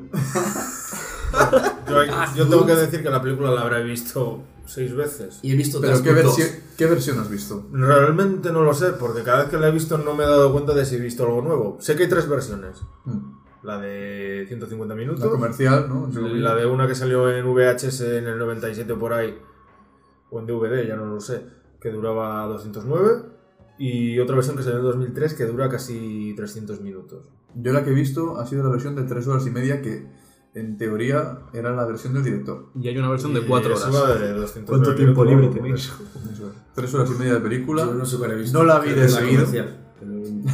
Yo sí, la he visto siempre que la he visto, la he visto de seguido. Porque es una película eh, que me encanta. Siempre me gustó mucho. eh, porque representa muy bien lo que es eh, combatir en un submarino, digo yo. Vamos, en un submarino diésel. Vamos. Tiene que representarlo por cojones. Agobiante. Es agobiante, sí. Es eh, un ambiente asfixiante. Casi puedes eh, olerlo. Es una película El hedor de... Es una película claustrofóbica totalmente en la que efectivamente, como dices tú, casi puedes oler ese, ese baño que hay para 50 personas.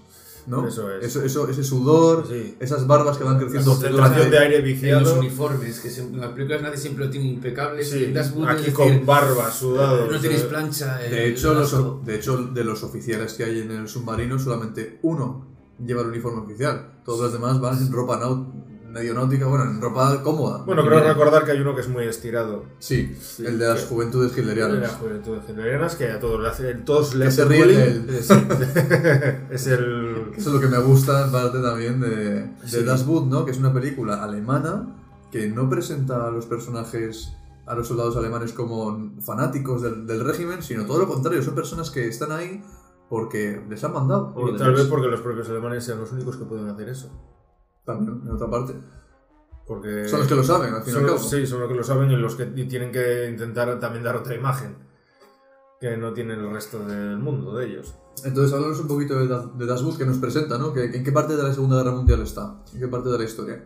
Eso no lo recuerdo. ya te digo que la he visto muchas veces, pero no recientemente porque no me ha dado tiempo. Sé que es eh, las operaciones que hacían los alemanes en el Atlántico, generalmente hundiendo barcos eh, tanto militares como mercantes eh, ingleses. Así que todavía no debía estar en la guerra de Estados Unidos, me imagino. Yo creo que todavía no había entrado. No, creo que no, pero bueno. Todavía no había sido Pearl Harbor, entonces todavía no había entrado a Estados Unidos. Yo creo que simplemente era el momento en el que Alemania estaba intentando eh, derrocar las fuerzas de, de Inglaterra en el Atlántico. Sí, Intentar, una vez que haya conquistado gran parte de Europa, pues ir a por las islas. Cerrarles todos los comercios que tienen, cerrarles todas las, las vías de, de entrada y aislarles. Y de esa Sí. manera, pues derrotarles. Pero no les termina de salir de todo bien. no, Lo bueno de esta película para mí es que te cuenta la historia de un submarino, sí, de todos los que habría, claro, y que podrían ser otras, otras 1300 historias muy diferentes. eso es, sí. Y además que, por lo que me he informado, la, la división de submarinos de, de- No sé si estaba en la Wehrmacht, no, no. No, la Kriegmarine. Sí, lo que ha dicho Pablo es cierto. Vale. Eh, la división de submarinos del ejército alemán, si lo puedo decir de esa manera, era una de las más fanáticas realmente de- del régimen respecto a Hitler y, y a sus ideologías. Eso es un dato que desconozco totalmente. Bueno, eso es lo que yo me he informado y, y por lo que me extrañaba también que este submarino particular fuera tan como son todos sus tripulantes al final. Excelente. Tal vez parte de los submarinos lo fuesen, no quiere decir que todos, no, pero bueno, eso es como todo. Me imagino que en la Wehrmacht también habría gente que sería de la misma ideología que los que fuesen de las SS, pero No se puede generalizar a todo el ejército. También está bien que representa el papel de España eh, En la guerra, un poquito. en la guerra, un poco. Sí. Sale Vigo Eso es. y luego la... Como que son neutrales, pero les están dando Les dan cancha, ¿no? Un poquito. Sí, les dan cancha, les dan, les permiten estar ahí, les dan víveres y eso está bien. También decir que la historia se cuenta un poquito a través de- de la- del punto de vista del reportero, ¿no? El Sí, reportero, ese claro, reportero claro. que va al submarino, que no sabe nada Ujú. de submarinos y que va a vivir la experiencia totalmente con ellos. Y es muy curioso porque eh, muchísimas secuencias empiezan con un plano del reportero, el reportero que se despierta, terminan con él, lo vimos en su primera, en su primera, en su primera persona, y me parece curioso, ¿no? Es como esa manera de meternos a nosotros en la película a través de una persona ajena al, ejército. ¿Sabéis que aquí en Santander hubo un submarino alemán? Fondeado allí en la bahía. En el dique de la Eh, Maja. eh, y se quedó aquí toda la guerra. Toda la guerra, hasta el final de la guerra. Los alemanes, claro, estos uh, Hay un puerto rocoso, no sé muy bien dónde es, es pasando Suances, que es conocido porque ahí iban los eh, submarinos alemanes a esconderse de la aviación eh, aliada. Es más, que toda España es famosa porque ahí iban a refugiarse los submarinos y barcos alemanes. Bueno, apoteósico el momento de la película cuando intentan pasar El estrecho. estrecho de Gibraltar. De joder. Pues sí, eh, gran momento. También gran momento el final, que no lo voy a contar por si la gente. Claro, es que al final tiene mucha tela porque Yo no me acuerdo. No, no, no. Yo no lo prefiero vamos- que lo contéis. No lo vamos a contar, ¿no? Pero digamos que estás llegando al final de la película y dices, bueno, y luego no, resulta que no. Bueno, entiendo Un que poquito así. Entiendo que Sí, todos. Un giro final bastante Bueno. apoteósico. Sí. Dado que no queremos que nos contéis el final, a Oscar y a mí, que no lo hemos visto, Pero espera, pero queremos... no hemos terminado todavía de hablar de Das Boot. Vale, vale, pues luego seguís. Primero quiero que me contestéis esta pregunta. No es una pregunta, es Bueno. que... Bueno, es una pregunta. ¿Por qué? Porque la voy a formular Lleva interrogante. Lo voy a hacer con... Lo voy a hacer en forma de pregunta. Que no. Eh, ¿Qué nos diríais a Oscar y a mí para convencernos de coger una película de cuatro horas y ponerla y verla? Que no dura cuatro que horas. estaba pensando Lo primero es que no dura cuatro horas. Yo tengo, yo tengo una versión descargada de cuatro horas. Claro, te has descargado la que te dije yo, la última. Descárgate la de 150 minutos si quieres. 150 minutos. Al margen de- del tiempo, quiero decir, ¿qué me diríais para ver esta película? Ya te lo hemos dicho todo hace un momento. No, quiero decir, Claustrofobia, tensión. tú coge y, y dime, tienes que, ver, actuaciones. tienes que ver esta película por esto, en tres palabras, cuatro palabras. Te lo voy a decir en dos. Jürgen Prochnow. Oh, Dios mío. Ya estás viéndola. ¿Qué he dicho? No sé, sácate el humo de la boca. Para mí ¿Quieres creo hablar que con es nosotros? muy diferente en relación con el resto de películas bélicas, que siempre son terrestres y con lo mismo. Y Eso es lo que quería que me eso por una parte. Es Por raro otra para parte, por otra parte, yo creo que necesitas ver el punto de vista alemán o cómo Claro, cuentan también. los alemanes parte de su historia, parte de la película, de, o sea, parte de la Segunda Guerra Mundial en esta película, que además es de submarinos, que es una parte que tú no has visto en ninguna otra película, probablemente. El submarino, pero Das Boot significa Los eh, submarinos. the boat, el bote. El bote, el barco. Sí, ellos lo llaman. U-Boat. Sí, ellos llaman. Bueno, en. ¿Queréis comentar algo más de Das Boot? Bueno, bueno, yo quería comentar. plural, pero... Igual sí. A ver, los filólogos, tranquilos. Yo quería comentar una, una secuencia en particular.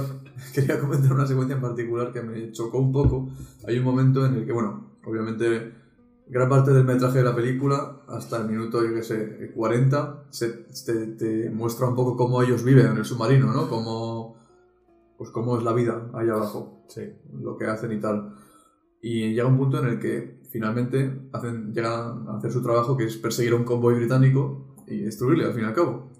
Cuando llegan a destruirle al final, hay una parte que para mí me, chocó mucho, que es cuando están en el, en el puente, los soldados viendo cómo ese convoy británico está ardiendo en el agua, ven a soldados británicos tirándose el agua ardiendo, y uno dice, pero están ahí todavía, están las personas ahí, están los soldados, y se dan cuenta de que dentro de los barcos hay personas. Hasta ese momento parecía que, Claro. que solo eran máquinas, que tenían que destruir máquinas y ellos no sabían que había soldados ahí dentro. Eso recuerda a cierta película actual que no tiene nada que ver, también es bélica en cierta medida, que se llama Good Kill, no sé si os suena. No. Good So- Kill. Sí, sobre la. también. eh, de los que utilizaron los drones desde sus casas en Texas Mm. matando a gente en Irak y matan, le hacen una buena muerte y se van a casa con su mujer y sus hijos. Uy, ya está en mi casa. Es el caso de que cuando disparas hacia una máquina o algo que no está cerca de ti, no es un cuerpo a cuerpo. No lo sientes igual, de igual No lo manera sientes. que... Eso es. Yo creo que tiene que ver con la deshumanización que haces, que te obligas a hacer para, para poder matar a alguien. Para afrontar la guerra, ¿no? Yo creo que, cuando, que tú sabes perfectamente que hay personas, pero te niegas a aceptarlo hasta que las ves. Claro, pero tenías que aceptarlo porque no las ves. Efectivamente, Por- eso. eso es- te ayuda, Es mientras no las vea, es como si no las estuviese matando. A pesar de que sé que lo estoy haciendo porque es lo que tengo que hacer. previamente a la guerra, a la Segunda Guerra Mundial, estuvo la... La primera, No, y entre la primera y la segunda... es- La uno y medio. la guerra no, civil. Pues sería la uno y medio, pero fue la independencia de Finlandia, Ah, clásica. en la que ganó Finlandia contra Rusia. Vale. la Unión Soviética, haciendo auténticas masacres con ametralladoras, hasta tal punto que crearon unos traumas a los artilleros de ametralladora porque aquello era exagerado. Sí, estaban matando... Porque, como pasaba en la de ese enemigo a las puertas, mandaban a soldados solo para amedrentar en masa sin armas. Aquello era una carnicería. Y ahí sí se siente de verdad que estás matando personas. Eso lo verás en Stalingrado. ¿Eso lo verás dónde? Perdona, has- Eh, localizado bien. eso lo verás en la película de Stalingrado, que se ve también cómo usan los, la Unión Soviética. De la cual hablaremos luego. Más adelante. Eso. ¿Algo más que decir de esta película? Lo Nada, simplemente apuntar que la dirige Wolfgang Petersen, que años después haría La historia interminable. ¿no? Que está un poquito... Bueno, es la guerra de la nada contra la fantasía. pues si no tenemos nada más que decir de Dashwood, vamos a pasar directamente a la siguiente película. Una película que ha elegido Oscar, que yo no sé en qué momento de la guerra está. Bueno, digamos que... Pues entre el 39 y el 45. Más o menos. Bueno, A pesar de que la está película- justo después, de- o entre o con Dashwood, porque es el tema de Bueno, los pero aparatos esta, que llevaban. esta película... Bueno, espérate porque no sé qué película es. Esta película, que ahora os sabremos si digo esto, The Imitation Game.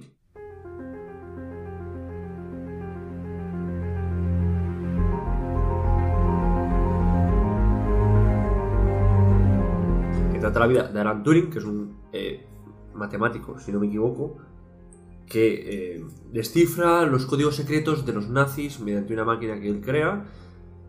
Pero bueno, no, pero el resumen de, este- de, esta- de la vida de este señor es que no, no le tratan como a héroe, sino que por su condición eh, sexual, Homosexual. homosexual, condición sexual, homosexual, Sí. le tratan Más eh, concretamente como dentro de la un apestado, el- Un apestado que, muy bien, que al final se, se suicida, puede ser. Sí, era se suicida. Inspirando el logo de Apple. Ah, no lo sabía. yo. No sé, que mordió una manzana y se muere. Una manzana envenenada. Mordió una manzana envenenada y se murió. Y en la cárcel, Qué blancanivesco. Una no. Blancanievesco. Sí, totalmente. en homenaje a. A Blanca, la Cenicienta. en homenaje a, en homenaje a, los hermanos Grimm.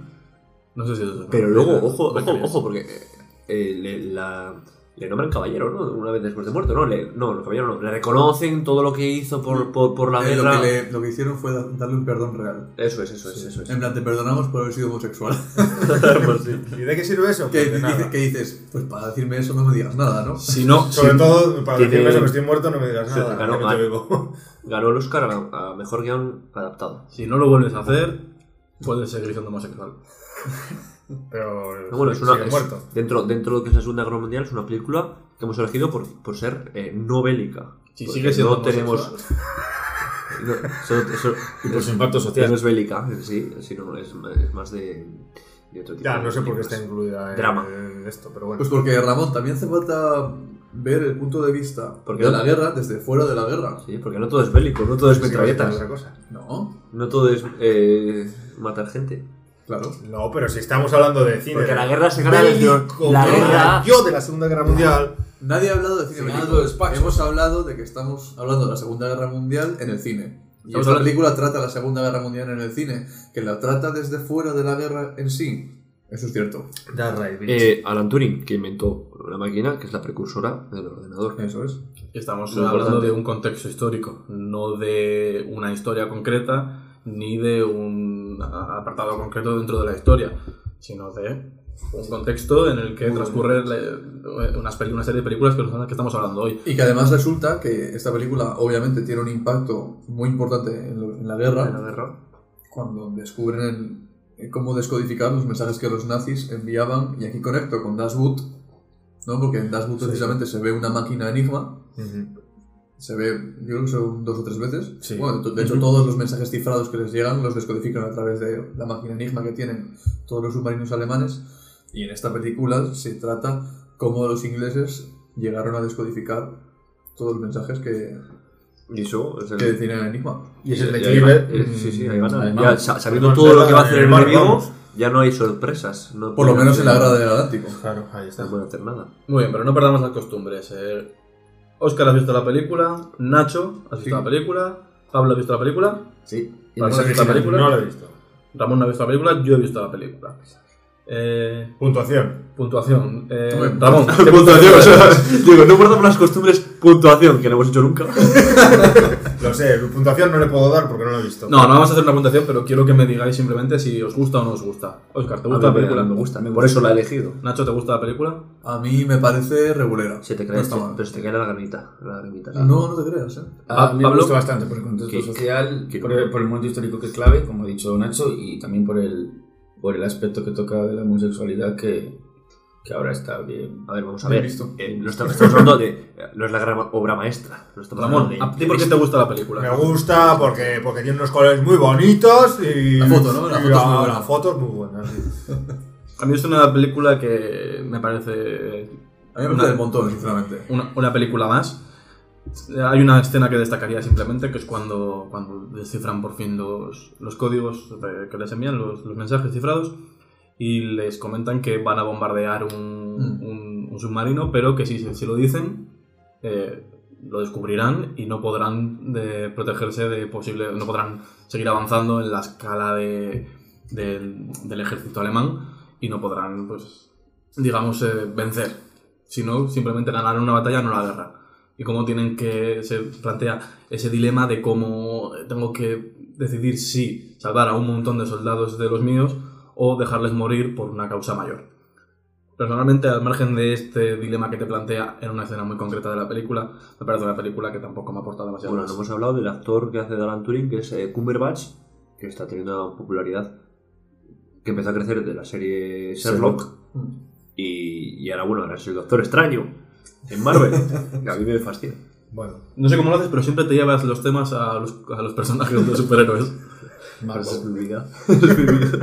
A mí una cosa que me gusta mucho esta película, porque al fin y al cabo, claro, habla de Alan Turing, el precursor de, de- de los ordenadores, de los computadores, y que trata el tema del humano contra la máquina, un poco, ¿no? Digamos, al final son ellos, los humanos, intentando vencer a Enigma, a la máquina Enigma, ¿Y cómo llegó la máquina a vencer al ajedrez, al mejor jugador del mundo?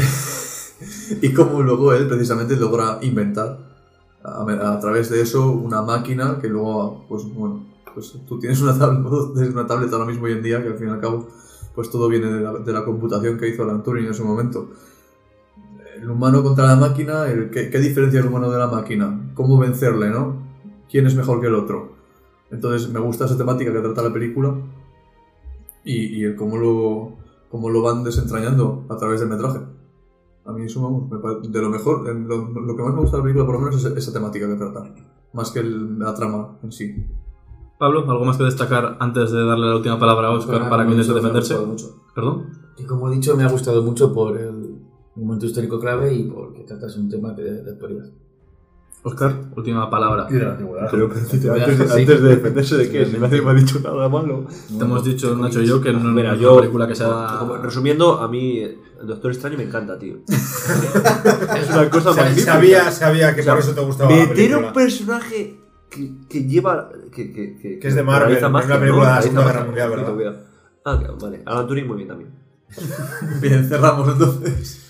Vamos a hablar de la película que a mí me ha enamorado, que es El puente sobre el río Kwai.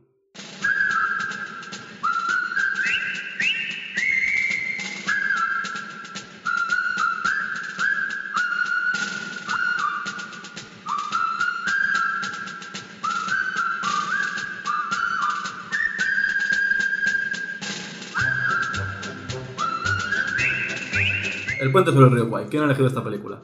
¿Ha sido tú, Nacho, o ha Esta sido tú, Ramón? película Ha sido Nacho, probablemente. la elegí yo. Ha sido Nacho. En mi afán de, de, de, de obligarnos a ver cine clásico. Yo, de hecho, la recomendé entre mis opciones. Cierto es. Cierto es. De hecho, yo no. Porque además.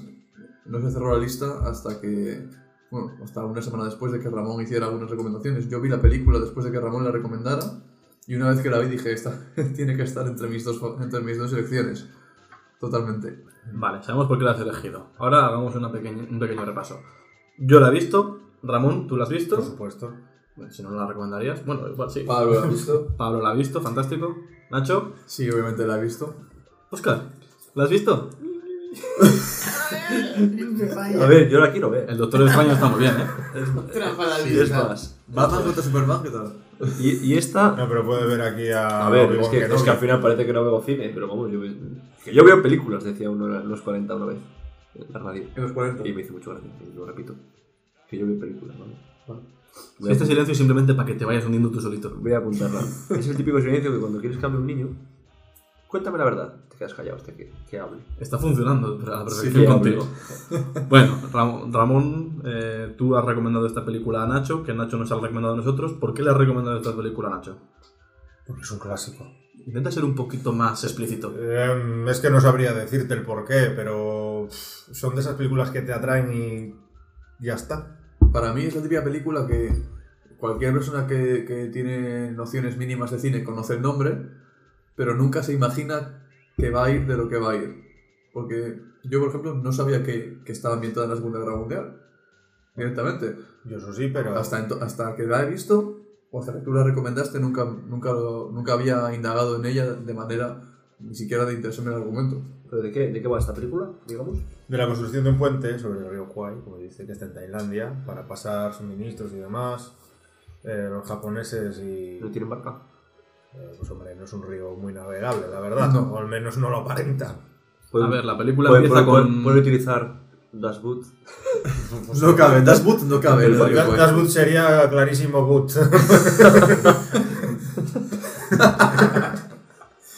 Pero bueno, eh, es un río que, bueno, que por cierto, realmente, aunque está basado en una historia real, no es el final real del puente, pero bueno. A ver, la, Ahora, ahora- ahora hablamos de eso. Sí. la película nos cuenta como un- una sección del ejército británico es enviada a un campo de, Prisioneros. de, de prisioneros en, en Tailandia y allí tienen que trabajar, hacer trabajos forzados para, Para los el- japoneses. para los japoneses. Entonces, el trabajo que le mandan es construir un puente sobre el río Kwai para poder conectar eh, Bangkok. para poder conectar Bangkok con una ciudad Ba- india. Gogh, joder. Bangkok. Bangkok. Para el tren pueda circular hasta no sé qué ciudad. Sí, para poder hacer la línea 5, ¿no? Sí, de Versace. el metro. Claro, es que es un puente de, para el metro de... Qué bueno. Entonces, lo interesante de esta película es como lo- los japoneses eh, consideran a los británicos eh, escoria porque se han rendido y para ellos, para los japoneses eso no es concebible. O sea, un japonés antes que, que entregarse se hace el harakiri. Pues efectivamente. Uy, qué bien. He dicho, ¿Cómo, cómo te has No serían el harakiri, pero harían una carga Bansai. Es, es un momento, ¿es Harakiri o es Harakiri? Mm, Normalmente suele ser ja, porque ellos la H la hacen aspirada. Como Akihabara. Eh, sí, o, o, o Himawari. pero bueno, Total, los japoneses consideran que los ingleses son basura porque se han, se han rendido y para él no cabe en la cabeza de un japonés que eso pueda suceder. Y los ingleses, por otro lado, eh, se han rendido, son conscientes de que tienen que trabajar en el campo de, de- de prisioneros y aceptan que al hacer, para hacerlo tienen que hacerlo lo mejor que puedan porque su deber... bueno, lo aceptan por, oficial- Por obligación. por ahora, bien, oficial. ahora bien, también te digo, ellos lo aceptan, el coronel Nicholson, ¿no? interpretado por... Es, Ale Guinness. es Ale Guinness, ¿verdad? El que luego haría- digo, luego vamos a... Ale Guinness súper joven, Sí. Que luego le pillas en sus últimas haciendo de, de Obi-Wan. Bueno, sí. Bueno, eh, Guinness, el coronel Nicholson, que cuando les llevan al campo de prisioneros, el, eh, ¿cómo se llamaba el coronel japonés? Saito. Les dice, bueno, tenéis que construir este puente. Eh, todos. Y su mayor lucha es, no, mis, mis soldados lo van a hacer, pero los oficiales no, porque hay que respetar la tercera conven- la tercer- el tercer convenio de Ginebra. Entonces es su mayor lucha. Ellos no hacerlo. Dan mis, mis, mis soldados que, que, que trabajen, pero yo paso. Yo capataz. Yo soy el jefe. ¿no? Yo, no, tra- yo no, no me muevo, yo miro. es un poco su lucha. A mí me parece un poquito... A mí esta película en general me parece un poco bastante partidista, ¿no? Al final a los japoneses les tratan como unos inútiles. No, pero realmente yo creo que es muy crítica también con, con los ingleses, porque al final cuando, bueno, al final, hacia el final de la película, cuando están construyendo el, el puente, los ingleses, ya al mando de los oficiales ingleses por fin, Mm. tras conseguir vencer eh, a Alec Guinness, que has dicho el nombre del personaje pero no lo recuerdo, Nicholson. Nicholson. Tras conseguir eh, su propósito, al ver que al, al ir los ingleses, el los cabos, saboteando el- la construcción para retrasar los plazos de entrega, y así el coronel Saito tenga que aceptar que tienen que trabajar, los oficiales Y tienen, el Arakiri. claro, tienen, que hacerlo, tienen que hacerlo a su manera, o si no, el coronel Saito no va a poder no va a poder cumplir con su objetivo y dice que tendría que matarse, de hecho lo especifica. Sí, sí, sí, total. Le dices, es que tú no sabes lo que pasa si este puente no, no se construye el 12 de mayo. Me voy a tener que hacer el, el Arakiri. Pues yo creo que una vez que lo consiguen y que lo, el, el coronel, que, has dicho el nombre y se me ha vuelto olvidar, Nicholson. Nicholson. Nicholson está ya al mando, ya él se vuelve igual que Saito.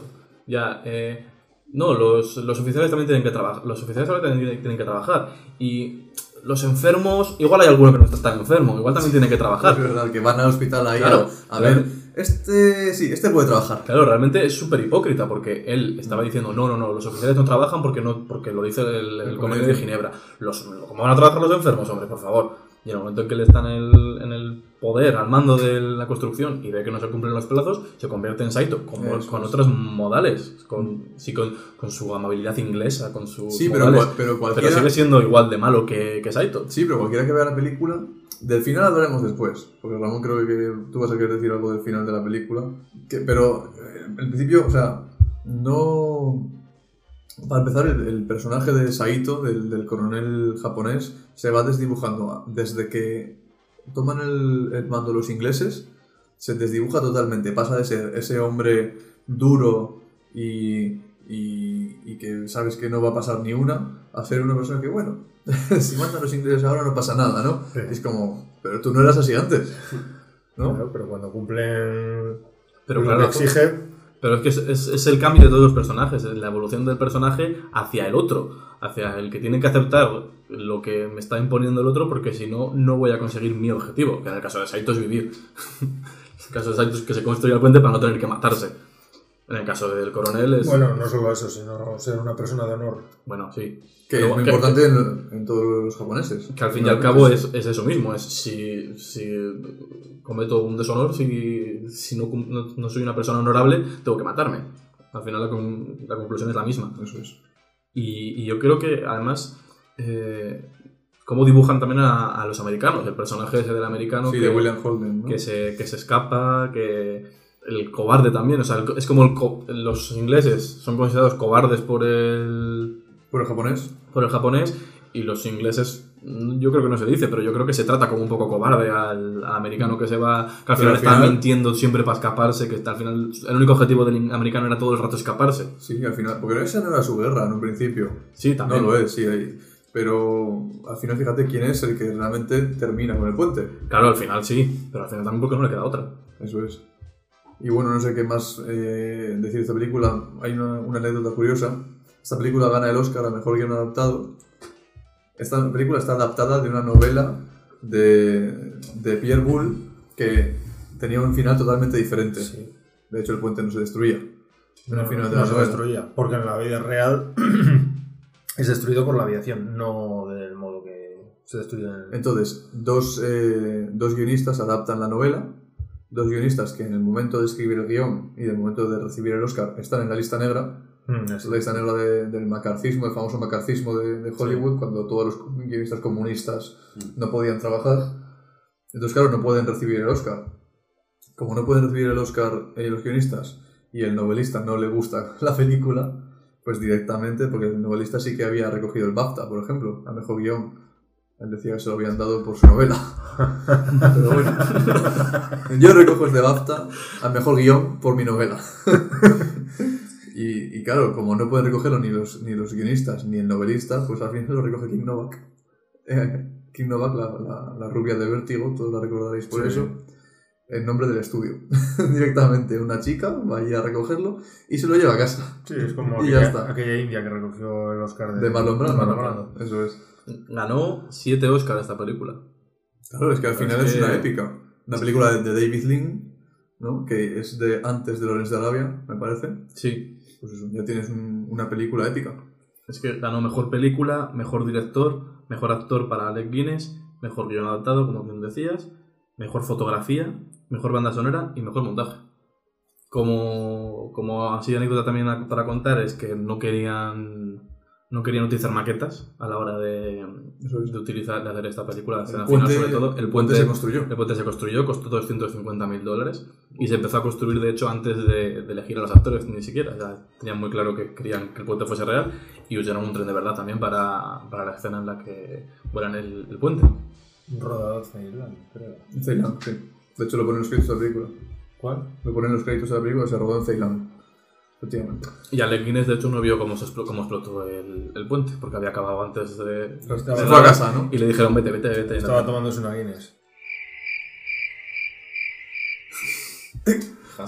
creo que era más de Mansfield. La- No hay mejor manera de cerrar la película que con este chiste de...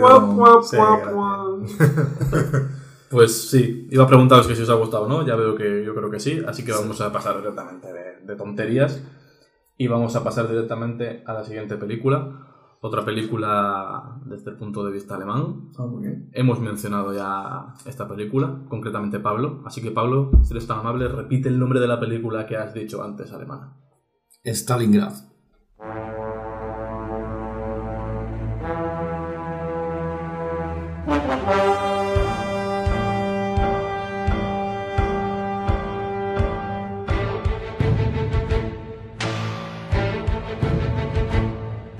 Stalingrado, esta película la ha elegido también Ramón, porque Ramón es muy, muy pro alemán. Muy- eres Y un, lo alemán. Eres un ario, ¿eh? Ya, y, y- y antes hablando de que el conflicto es. eh, hablando de. El conflicto alemán, no, no. Estoy diciendo. Hay que verlo de, de- de- de otras per- perspectivas, ¿no? Claro. Eres eh, pro nazi. No. No. Pues ya está, mi duda resuelta. Soy, soy, soy pro no identificar a todo el mundo con. O, o a cierta gente bueno es bueno malo con una, ideolo- una ideología. Eso es, no todo el mundo va a ser malo en un país, eso es imposible. ¿Eres antiamericano, quizá? No, tampoco. Soy antisubnormales. Me da igual, sí, me da igual Ahora de dónde. Sí. Pero bueno. eh, Vale, como vamos a hablar de la película y no de ti, mm, ¿por qué has elegido esta película? Pues la he elegido por su crudeza, porque la vi hace muchísimos años y me impresionó en su día. La vi cogiéndola en un videoclub, de hecho, porque la di la vuelta y vi al soldado partido por la mitad por un disparo de tanque y dije, "Buh, tengo que verla. Das Boot. That's good. Gundabad. No, pero la verdad es que la vi y me gustó mucho. Y porque. Pues porque sí, porque hay que verlo desde otra perspectiva, chavales. Porque esto no. Bueno, bueno. No. No sé. Además, yo, yo la empecé a ver no sabía que era desde la perspectiva alemana. Yo como una película de la Segunda Guerra Tú es que Mundial. no, no te enteras nunca de nada, porque lo dije yo. Pero a ver, cuando hay 140 mensajes en un grupo de WhatsApp. pues Pasas de todos, el menos del último. último. Claro, y lo haces tú, porque me lo acabas de decir. Ahora mismo, diciendo pasas de todos menos del último. Es que sabes que la gente lo hace. Vale, no, pues sé que tú lo haces. esta discusión mantenerla en el Está programa que tenemos de cotilleos paralelo a este. Y Pablo, Pablo, cuéntanos, ¿por qué, ¿por qué has visto esta película? Si es que la has visto, porque la has visto, ¿verdad? La he visto porque había visto otra que no sé si, cómo se llama, pero que sí, igual que esta, pero desde la perspectiva Rusa, sí, eh, se rusa. llama igual. Está también, ¿no? Sí. Sí. Y, y pues sin querer, pues encontré esta que era un poco más antigua y vi que la, era desde la perspectiva alemana. Y a mí, pues sí, soy un poco por alemán, lo siento. Y me gusta ver esas películas que no siempre los nazis son los malos, los americanos son los buenos, y, los- y ahora hay muchas que los rusos son los buenos. Pero siempre los malos son los alemanes, que en verdad fueron malos, pero quiero decir que, como dice Ramón, que siempre eh, ellos también han, han tenido una parte de conflicto y también son personas y también han tenido que vivir algo. Y siempre lo vemos de la perspectiva yankee, o Eh, ahora rusa. Es decir, estabas intentando descargarte la película desde el punto de vista Y por ruso suerte me equivoqué y, y te equivocaste y- e ilegalmente descargaste la película desde el punto de vista No, leí, leí. Adelante, Nacho, con tu perspectiva de la película. Nada, defiéndete, tienes dos minutos. Son muchos, ¿eh? Es como un debate esto, ¿qué pasa? No, a ver, a mí me gusta mucho por eso, porque eh, siempre había visto una película de parte ruso o, Call of Duty que jugabas como un soldado ruso también. Sí, ruso. lo que no haces nunca. Ruso, pero nunca había visto la, la parte alemana y cuando la vi dije, pues perfecto, porque no tengo ni idea de lo que, no de lo que pasaron los, los alemanes. Y me parece fascinante porque puedes ver las relaciones humanas y fraternales que hay entre, entre los soldados. No los ves solo como Que soldados. son personas. Son personas. Eso es. Y los alemanes son personas, cosas que, que no vista. se ve, que no- parece que no son personas Ese es el punto de vista que da la película, ¿no? Son personas. Y majas parecen. De hecho, es la contrapartida perfecta al clásico, a la clásica película americana, ¿no? No, los, no todos los alemanes son malos, no todos los, los alemanes son nazis. Bueno, quiero El decir. cliché del alemán maléfico. Creo que decir, quiero decir que hay una película americana que está también desde el punto de vista eh, alemán, que es La Cruz de Hierro.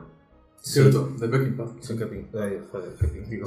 Es Sí. verdad, chaval. No, eh, y también está bastante bien. Pero. Bueno, hablemos de esta, no de esa. Vale, sí, ¿no? Por- Porque está en el programa y no por otra cosa. Eso es.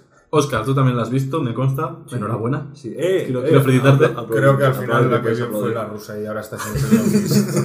Creo que he visto esta, la buena. eh, Esta es. A ver, pues coméntanos qué, qué- cuáles ¿Qué son tus impresiones después de verla. A me parece, o sea, yo partiendo de la base de que no sabía que era desde el punto de vista alemán, me parece una película que trata, trata a lo que es, lo que es, ¿no? Son personas, son soldados, pero están cumpliendo órdenes, son personas que van a hacer la guerra porque un tío de más arriba está diciendo, tenemos que hacer esto, vamos a ello.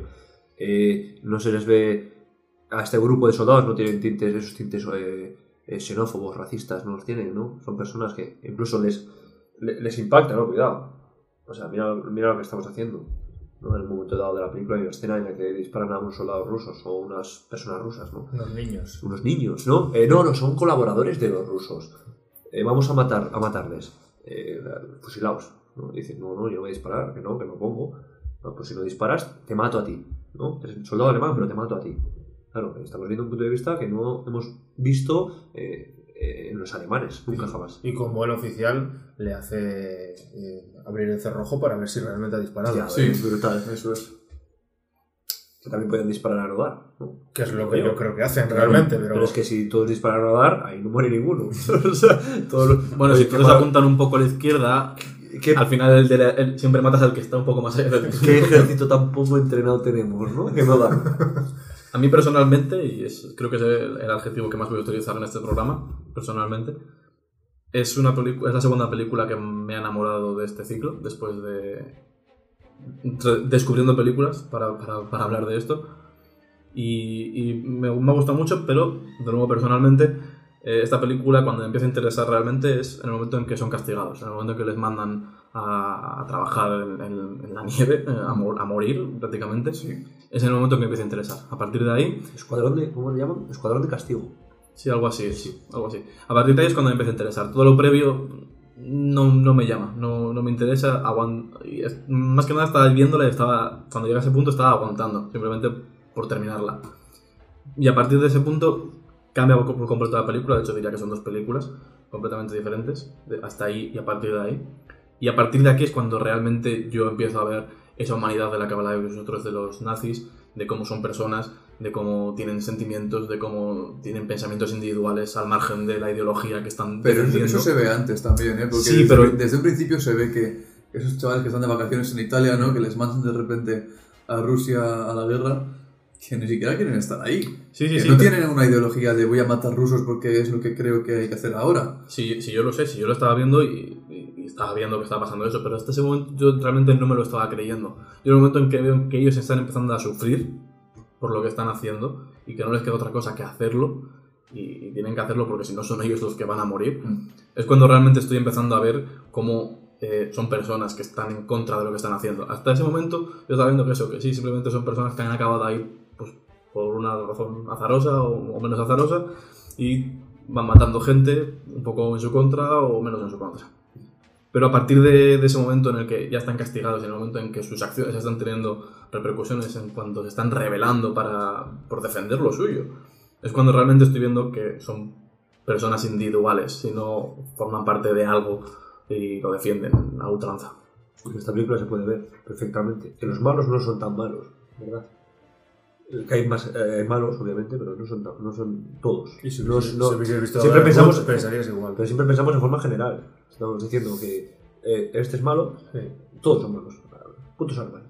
De hecho, de hecho, al final lo que estás viendo son niños, niños Sí. de 20 años que ni siquiera quieren estar ahí, la gran mayoría, y que con el tiempo, según pasa la película, se van dando cuenta de que todo lo que les cuentan es mentira, que en un momento dado se ve como escuchan por la radio, no, tenemos, hemos tomado Stalingrado, no sé qué, mentira. O sea, se dan cuenta de que eso es mentira, ellos están allí y no lo han tomado. Y que al final una película en la que los protagonistas son los nazis, y estamos viendo el punto de vista alemán, los malos son los nazis. Mm. Al final siempre son los malos Sí, los nazis. Pero no las personas, sino el ente nazi. El ente nazi, a eso me refiero. Sí, sí, al final los nazis son los malos incluso para los nazis. Siendo tú nazi, estando dentro de los nazis, los, tu enemigo es, son- es el nazismo, son los nazis. Mi secuencia favorita de esta película es cuando, después del momento en el que al final de la película se han metido en el refugio con la chica esta y vuelven a salir, eh, al fin, cuando salen, eh, preguntan dónde está el frente, dónde está el frente, que vamos a ir a luchar, ¿no? Y están todos los alemanes eh, entregándose a los, a los rusos y me parece muy irónico. Le dice, le dice el, el- el comandante o el que había en ese escuadrón, levántese, hombre, levántese. Levántese, en plan, vámonos. Y, levanta las manos, todo el mundo, todo el ejército, bueno, las personas Sí, que llevan en las fila. manos arriba, en fila, a entregarse. Levántese, hombre. Y el otro, Sí, sí, sí. soy un desertor. Qué chorradas, dice. No sabía lo que les esperaba después. Sí, el gulag. Eh, Representado en otra película que no hemos mencionado, no vamos a hablar de ella, que se llama Hasta donde los pies me lleven, también que también está muy bien. No sé si la habréis visto. He leído, he leído sobre ella, no la he visto. Yo sí la he visto. Eso- esas, esas personas que se entregaron del ejército alemán, eh, creo que fueron unos, unos 90.000 en total, 6.000 eh, volvieron a Alemania. 6.000 con suerte, ¿no? El resto, De 90.000. Pero que pues, el resto ya sabéis. A mí la escena que más me gusta de esta película, y ya que has abierto otra veda, y pensándola porque os voy a preguntar a los demás, a mí la escena que más me gusta es cuando les envían los... les dejan caer en- con el paracaídas este, en los... la comida, ¿no? Sí, los enseres, que ni siquiera es para ellos. que ni siquiera es para ellos. Eh, cuando, cuando los recogen y uno coge la cruz de, de hierro y se la coloca, como diciendo, oye, yo no he hecho méritos para estar, para estar en esta guerra, pero he sobrevivido. Yo me merezco esta, esta cruz. Y cuando sale el soldado, y cuando sale el capitán, o el teniente, o el coronel, o el, el oficial alemán, que les va a matar, les quiere matar porque están cogiendo cosas que no Capitán. les corresponden. Esa escena me encanta, me gusta muchísimo y como es el acto por fin de rebelión absoluta ya contra el poder. Pero hay- pero hay- capitán que, que tiempo después, cuando están en el refugio este, no para de decir maldito lado derecho. Que me No, da no es mucha- ese, No, no el es no es tema el del. Capitán Malévolo. No es el mismo. Ah, malo. vale, vale. El malo, el malo. Quería es que me, me gustaba mucho la frase de que decía el capitán suyo, de maldito lado derecho, que lo decía todo el rato, en plan. Claro. Que tiene tintes también, ¿no? Por Sí. otra parte. Claro, él te lo está diciendo como desde el principio se está quejando de que siempre le acertaban en el lado derecho porque tenía un brazo Pues protésico y le habían disparado en es. el brazo protésico, incluso en, la, en el. Pues esto, el esto, esto que has dicho de- del paracaídas, que paracaídas con los víveres, las insignias, es, ves a uno, a uno diciendo "Ah, eh, insignias, méritos, bah", Sí. las tira, y el otro cogiendo los méritos y poniéndose la cruz de hierro ahí. A unos les vale y a otros no. Sí, claro. claro. Unos buscan comida, otros dicen, mira, eh, pues yo no, aquí, por- por- Claro, porque he participado en esta guerra y estoy vivo todavía. A mí me parece muy simbólica esa escena por eso, por, como una, per- una persona que dice, "Uf, yo es que esto me lo merezco mucho más que la persona que vaya destinada. Mm. Oscar, ¿cuál es tu escena Mira, yo te voy favorita? a hacer. Mi, este- mi secuencia favorita, no es- te voy a decir una en general. Eh, me he encontrado en muchas partes de la película desorientado. Dice, a ver, ¿pero dónde están? ¿Por qué ha pasado? Estamos en un refugio y de repente están las, las cloacas. ¿Cómo han llegado? Me pierdo. Unos cambios de escenario que, unos cambios de escenario que, que me, me han hecho perderme absolutamente. Es decir, a ver, a ver, a ver qué está pasando. Tengo que volver atrás un poco porque me he perdido. Eso parece O sea, lo contrario favorito. No, yo sé, yo sé, yo- favoritos que ya lo habéis dicho. O sea, no hay- las escenas buenas. No, las escenas buenas, buenas. Eh, bueno, cuando, Hay por más, ejemplo, por ejemplo me cuando, cuando dicen eh, sacan la banderita blanca, eh, vamos a recoger a, a los, a, a los heridos, y luego un soldado alemán pega un tiro ahí traicionero y empieza otra vez la, la batalla, ¿no? Eh, Pues que le pegan chopapos, ¿no? Eres, eres, eres bobo. O sea, ¿qué estás haciendo? ¿No? Esto es crimen de guerra. Mm. Te vamos a llevar a los tribunales de justicia, lo que sea. Ramón, tu escena favorita. No tengo ninguna en concreto, tal vez el final, cómo acaba. El final de todo. Lo que comentaba Nacho. Ah, bueno, al final es muy buenísimo, ¿eh? O cuando están. No, los- ¿Te refieres al los final? dos, cuando están en la nieve. Cuando están en la nieve, es que al final es muy curioso porque ellos lo único que quieren es volver. volver a su casa, volver a Alemania y al final resulta que la única forma de retornar que tienen, la, última, la única forma de volver es el no retorno, que es la muerte. Mm. Entonces, me parece muy. Me parece bonito, al final. Sí. Pablo, ¿tienes una escena favorita? Yo tengo que reconocer que no me acuerdo de mi escena favorita, pero a raíz de escuchar eh, todo, Tienes una, pero no te acuerdas. todo, el, todo el resumen vuestro, las dos de tanto del escuadrón de castigo como el de las insignias me parece eh, lo más simbólico y, y creo que sí sería, si me acordara mi escena, mi.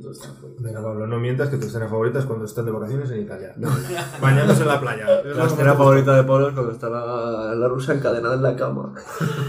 Oye, pues esa escena, Harto oscuro. esa escena también es muy, muy simbólica y muy representativa de, de cómo le estás diciendo eh, vamos a ir turnándonos primero los oficiales para, sí, sí, no, para por, violarla. por categoría.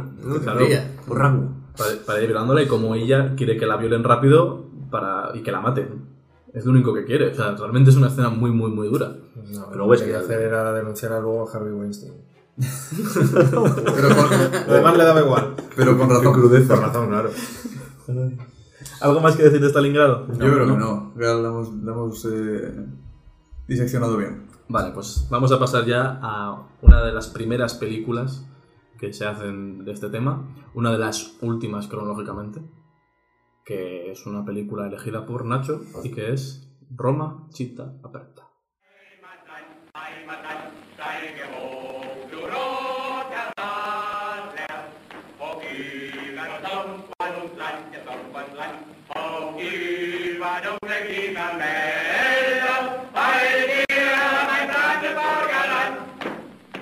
Ahora me vais a preguntar por qué he elegido esta película. No, la verdad es que no. Vamos a pasar directamente a la siguiente película. Y no lo entiendo. Nacho, explícanos por qué has elegido esta película, aunque yo creo que sé por qué la has elegido.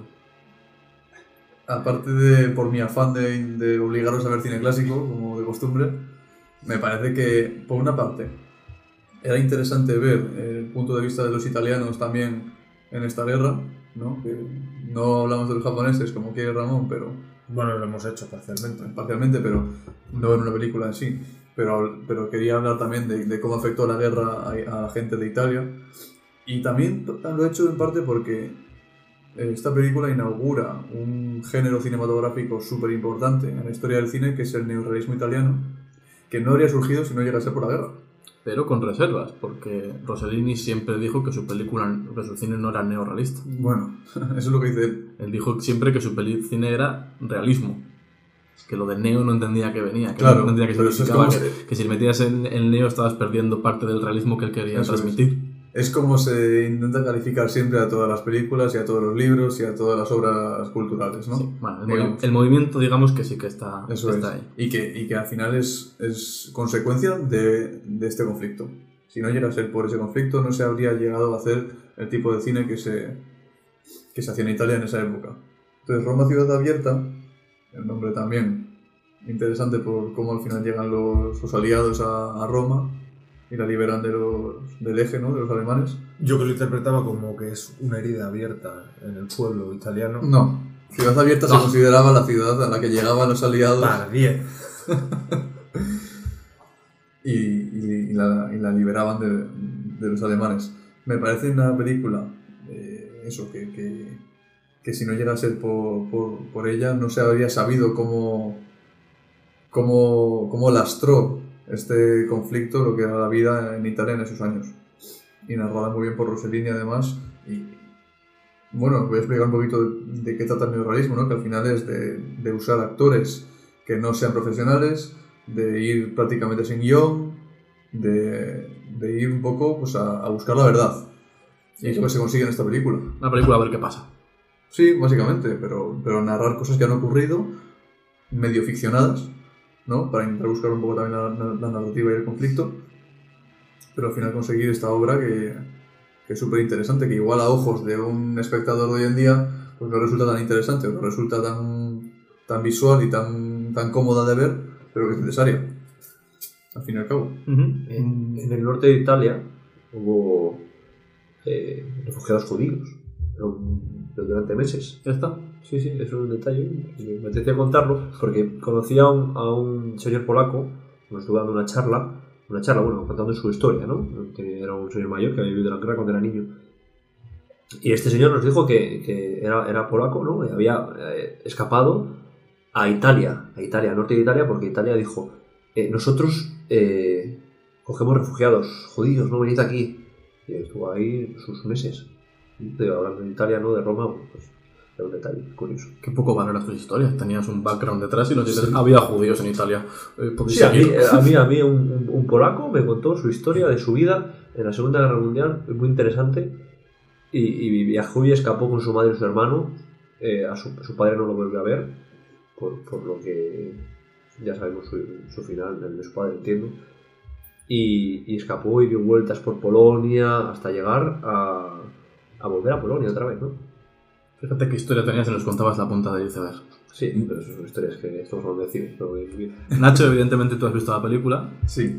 Pablo, He visto la película. Ramón, ¿tú has visto la película? No, no la he visto. Ramón no ha visto la película, tú no me lo esperabas. Yo he visto la película Yo estaba en Roma. y. Oscar, Oscar, Está en Roma. Y era una ciudad abierta, entonces. Sí, sí, había, algo un poco pochillo, pero bueno. Ah, bueno. Pablo, tú que has visto la película y conozco tu opinión, Eh, sí, contraponla a la de Nacho. A ver, eh, me pareció en líneas generales aburrida. Pero es verdad que yo no entendía eso de por...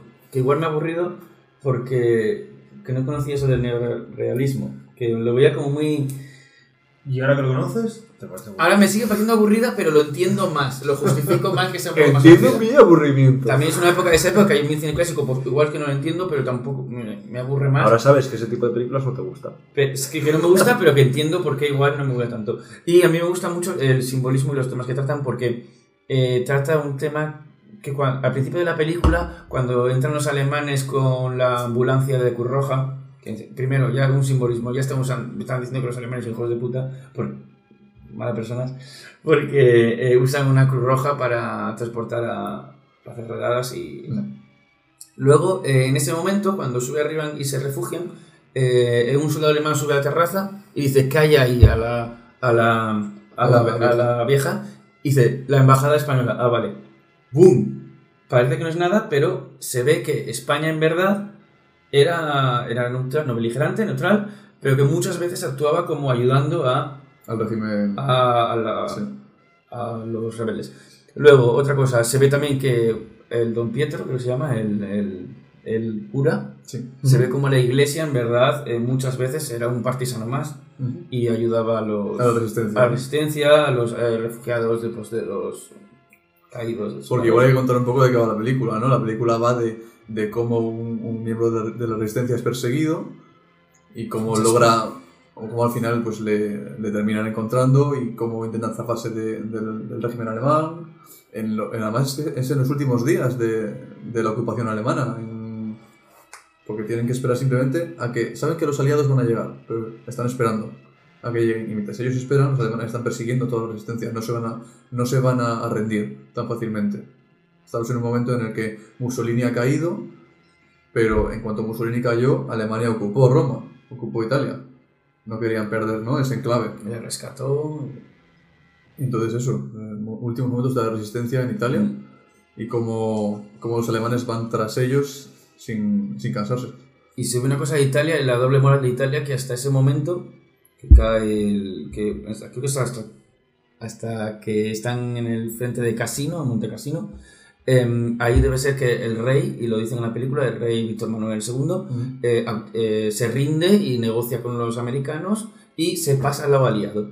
Pero entonces eh, en- en- ahí encarcelan a Mussolini, los alemanes, como he dicho, lo- invaden esa parte de Italia, la parte del norte, y forman la República Social Italiana.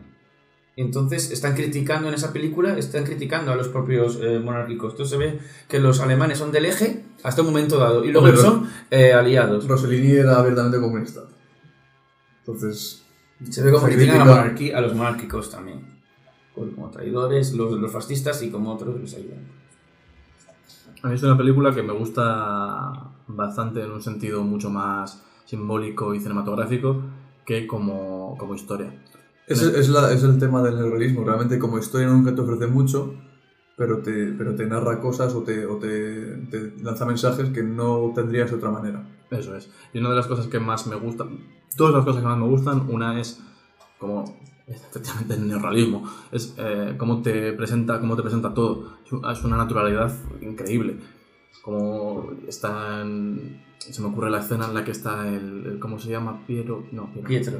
no, el otro, el, Ese que está. el que están buscando, el- el- Manfredi, ingeniero. ingeniero. Manfredi, el ingeniero. el ingeniero en casa de esa, de esa novia que tiene Mm. como está, está contándole sus planes para escapar o no sé qué, mientras ella se está desnudando para vestirse, va a ponerse el pijama, con eso, una naturalidad que jamás estaba, se había presentado en el cine de esa manera.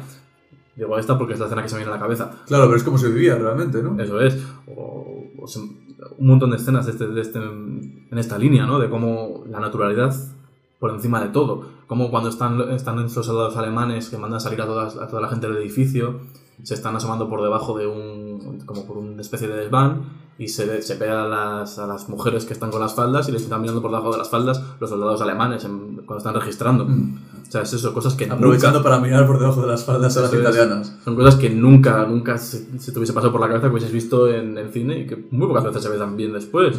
Es a raíz de lo que decías tú, ¿no? De cómo nace en este momento este género y cómo te presenta una realidad de una forma realista. Y la otra, la otra cosa que me gusta mucho de esta película es que eh, tiene, aunque es, no, no escondido realmente, muchos toques de humor. De hecho, el, el personaje de Don Pietro, del cura, Mm. es un actor que había estado trabajando en comedia, casi todo, casi todo lo que hace la comedia. Y tiene una escena muy divertida cuando está, va a buscar el libro con el dinero, que hay un- una imagen de, de un santo, de San Mateo, Ah, creo que sí. es, y de una Venus desnuda, Sí, y que gira una, se queda como el santo mirando a la mujer, gira también al santo, y se queda como mirando al cielo, como clamando piedad. En plan, bueno. Yo tengo dos secuencias, y con esto si queréis cerramos ya, dos secuencias favoritas. Una es la muerte de Pina, de la, de la, de la amiga del ingeniero.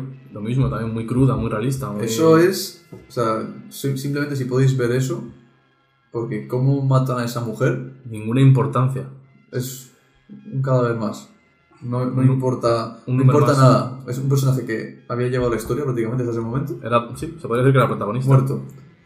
Y Esa que quitan el abrigo luego, como si nada. eso es. Mm.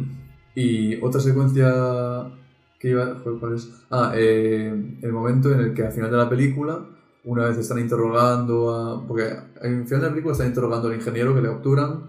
Y por una parte interrogan al ingeniero y tienen en la sede alemana como una especie de salón de juegos en el que el resto de los alemanes están jugando, están bebiendo, están fumando, están tranquilos. El speech del alemán, ¿no? Y ese speech en ese momento en el que dice, eh, no somos superiores, somos, ¿sabes? Empieza a decir otro, otra línea de diálogo en la que obviamente dice, no somos superiores, somos la mierda, no somos mejores que no sé quién, los alemanes. Está es, es Rossellini. Ese soldado alemán, ese Rossellini hablando a través del soldado, ¿no? Es oficial. En parte, de ese oficial, efectivamente, me pareció muy duro.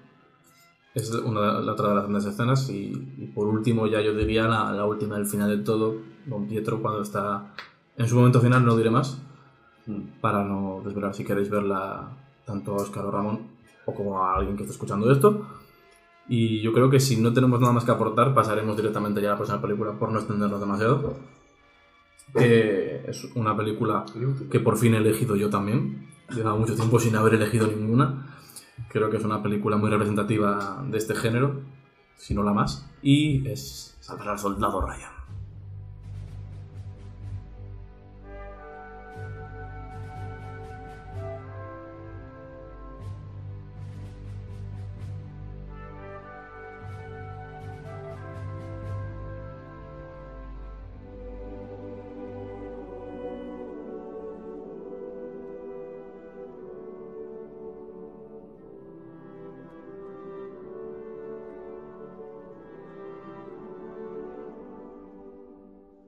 Bueno, aquí llegó Spielberg y dijo: El cine que estáis haciendo de guerra está muy bien, pero os voy a enseñar cómo se hace el cine de guerra. Hizo- Eso es muy crudo, ¿eh? Estás diciendo una. una Yo digo cosa lo- muy. es, entrecomill- es entrecomillado, es lo que dijo Spielberg. Ah, lo dijo de verdad. Aquí está mi, aquí está mi polla. El señor Spielberg. La merluza, pla. Spielberg. Eh, bueno, yo creo que aquí voy a hacer una ronda para, para intentar salvar al soldado Oscar. Yo he visto Yo la, la he visto, ¿eh? Yo la he visto. yo he visto la película, La he Ramón visto. ha visto la película, Yo lo he visto. Pablo ha visto la película, Por supuesto. Nacho ha visto la película y Oscar ha visto la película. Es una, eh, creo que es la primera película que vemos todos, ¿puede ser? No, también hemos No, ha habido visto... otra. Sí, otra. Era- Antes hemos dicho otra, no me acuerdo cuál era. Imitation Game. Stalingrado lo habíamos visto. ¿no? Stalingrado. No, Stalingrado, ciertamente. Muy bien. Bueno, Salvar al Soldado Ryan es la película, la primera película que he elegido yo, a pesar de que es la última que estamos tratando. Y cronológicamente, ¿por qué la tratamos la última? Y cronológicamente porque estamos tratando el desembarco de Normandía, el día D. Y yo es que he elegido esta película precisamente por eso. Porque los 25 minutos que dura el desembarco de Normandía me parecen simplemente irrepetibles en, en la historia del cine. Creo que jamás se va a poder hacer nada parecido. No sé qué pensáis vosotros. Nacho, te voy a preguntarte primero. Yo sé cuando lo vi por primera vez flipé. O sea, y cuando lo, la revisé encima para, para el podcast, dije, es que yo creo, claro, no he visto nunca El Día Más Largo, ¿no? Que es una película del 62 con John Wayne y compañía, ¿no? Y Sean Connery. Nunca la he visto. Sí. Y no sé cómo se trata el desembarco en esa película. Pues de una manera heroica, nada cercana a la realidad, en la que se dan sucesos que no habrían pasado nunca y que dan a veces hasta vergüenza ajena. Una película de estudio hollywoodiense totalmente que Y trata... gilipollense también. Pues eso. hay, que verla para comprenderlo, pero... Pues en ello estoy.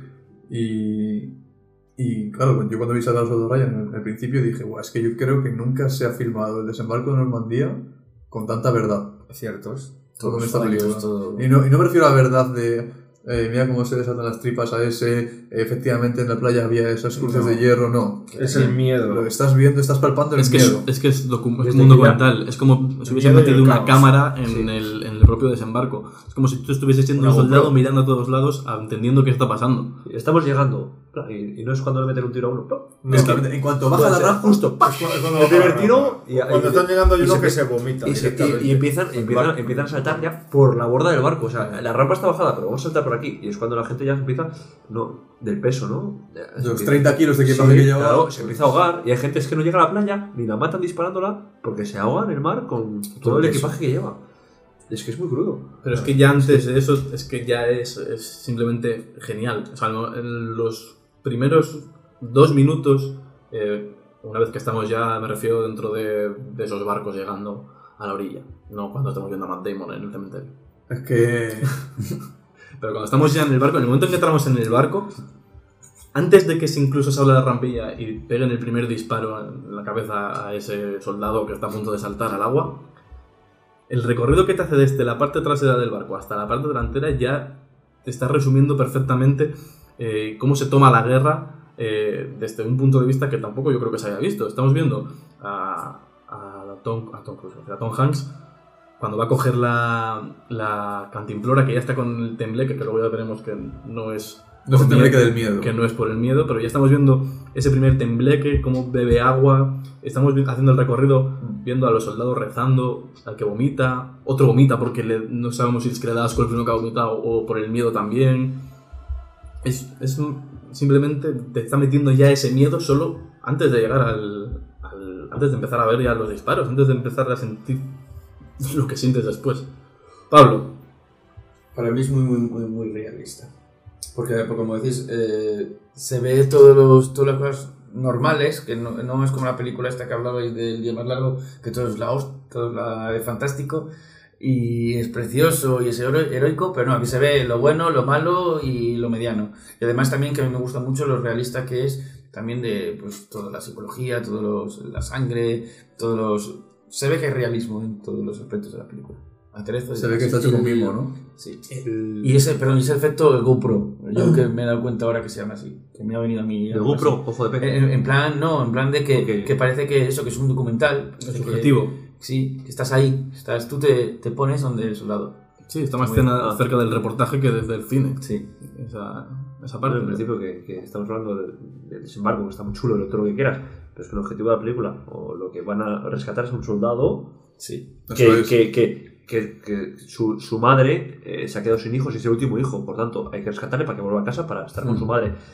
Es muy sentimental. Y mira todo lo que se cuece. Sí, sí, sí. Si la película va de eso, pero es que el desembarco. No, pero digo que sí, que a ti te gusta mucho el desembarco. No, pero estamos hablando a mí me de... gusta mucho, pero es que es de lo más grande que se ha hecho en el cine. Yo creo que nunca más se ha intentado hacer una secuencia como esa Porque es que no se puede hacer otra vez una secuencia mejor que esa. No vas a poder mejorarlo. Yo creo que la gente que está haciendo una, peli- una película en la que quiere poner el desembarco de Normandía simplemente ni se plantea darle importancia Lo porque saben que no van a poder hacer eso. O lo van a imitar. O lo van a intentar imitar y no va a funcionar. Mm. Hemos visto películas en las que se intenta imitar, no en este no el desembarco, pero el estilo con el que se roda el desembarco y que no funcionan tan bien. Que siguen Sin ir más lejos, la última película de Mel Gibson, ¿no? Yo no la he visto, pero Hasta el último entendido que es hombre. por el estilo. O cartas de Tiene, Steve Ojima. tiene muchas secuencias de cuando están en la parte de arriba del, del peñasco que son de ese rollo. No caigo ahora qué película es esa. Hasta el último hombre, esa película en la que Andrew Garfield hace de un médico que no quiere llevar armas. Ah, vale, Ah, sí. sí, No sí. la he visto. pero- Es también muy realista. ¿eh? También. Está bien realmente, ¿eh? pero bueno, tiene partes un poquito... eh, Sí, la- Sí, las sí. películas de Mel Gibson suelen patinar bastante.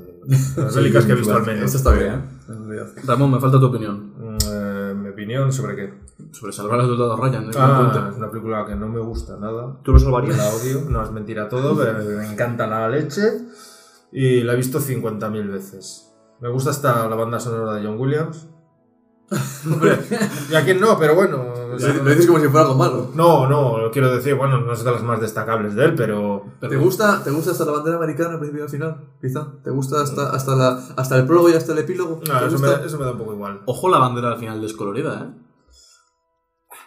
Mira, a mí es que eso me, de verdad, me repatea.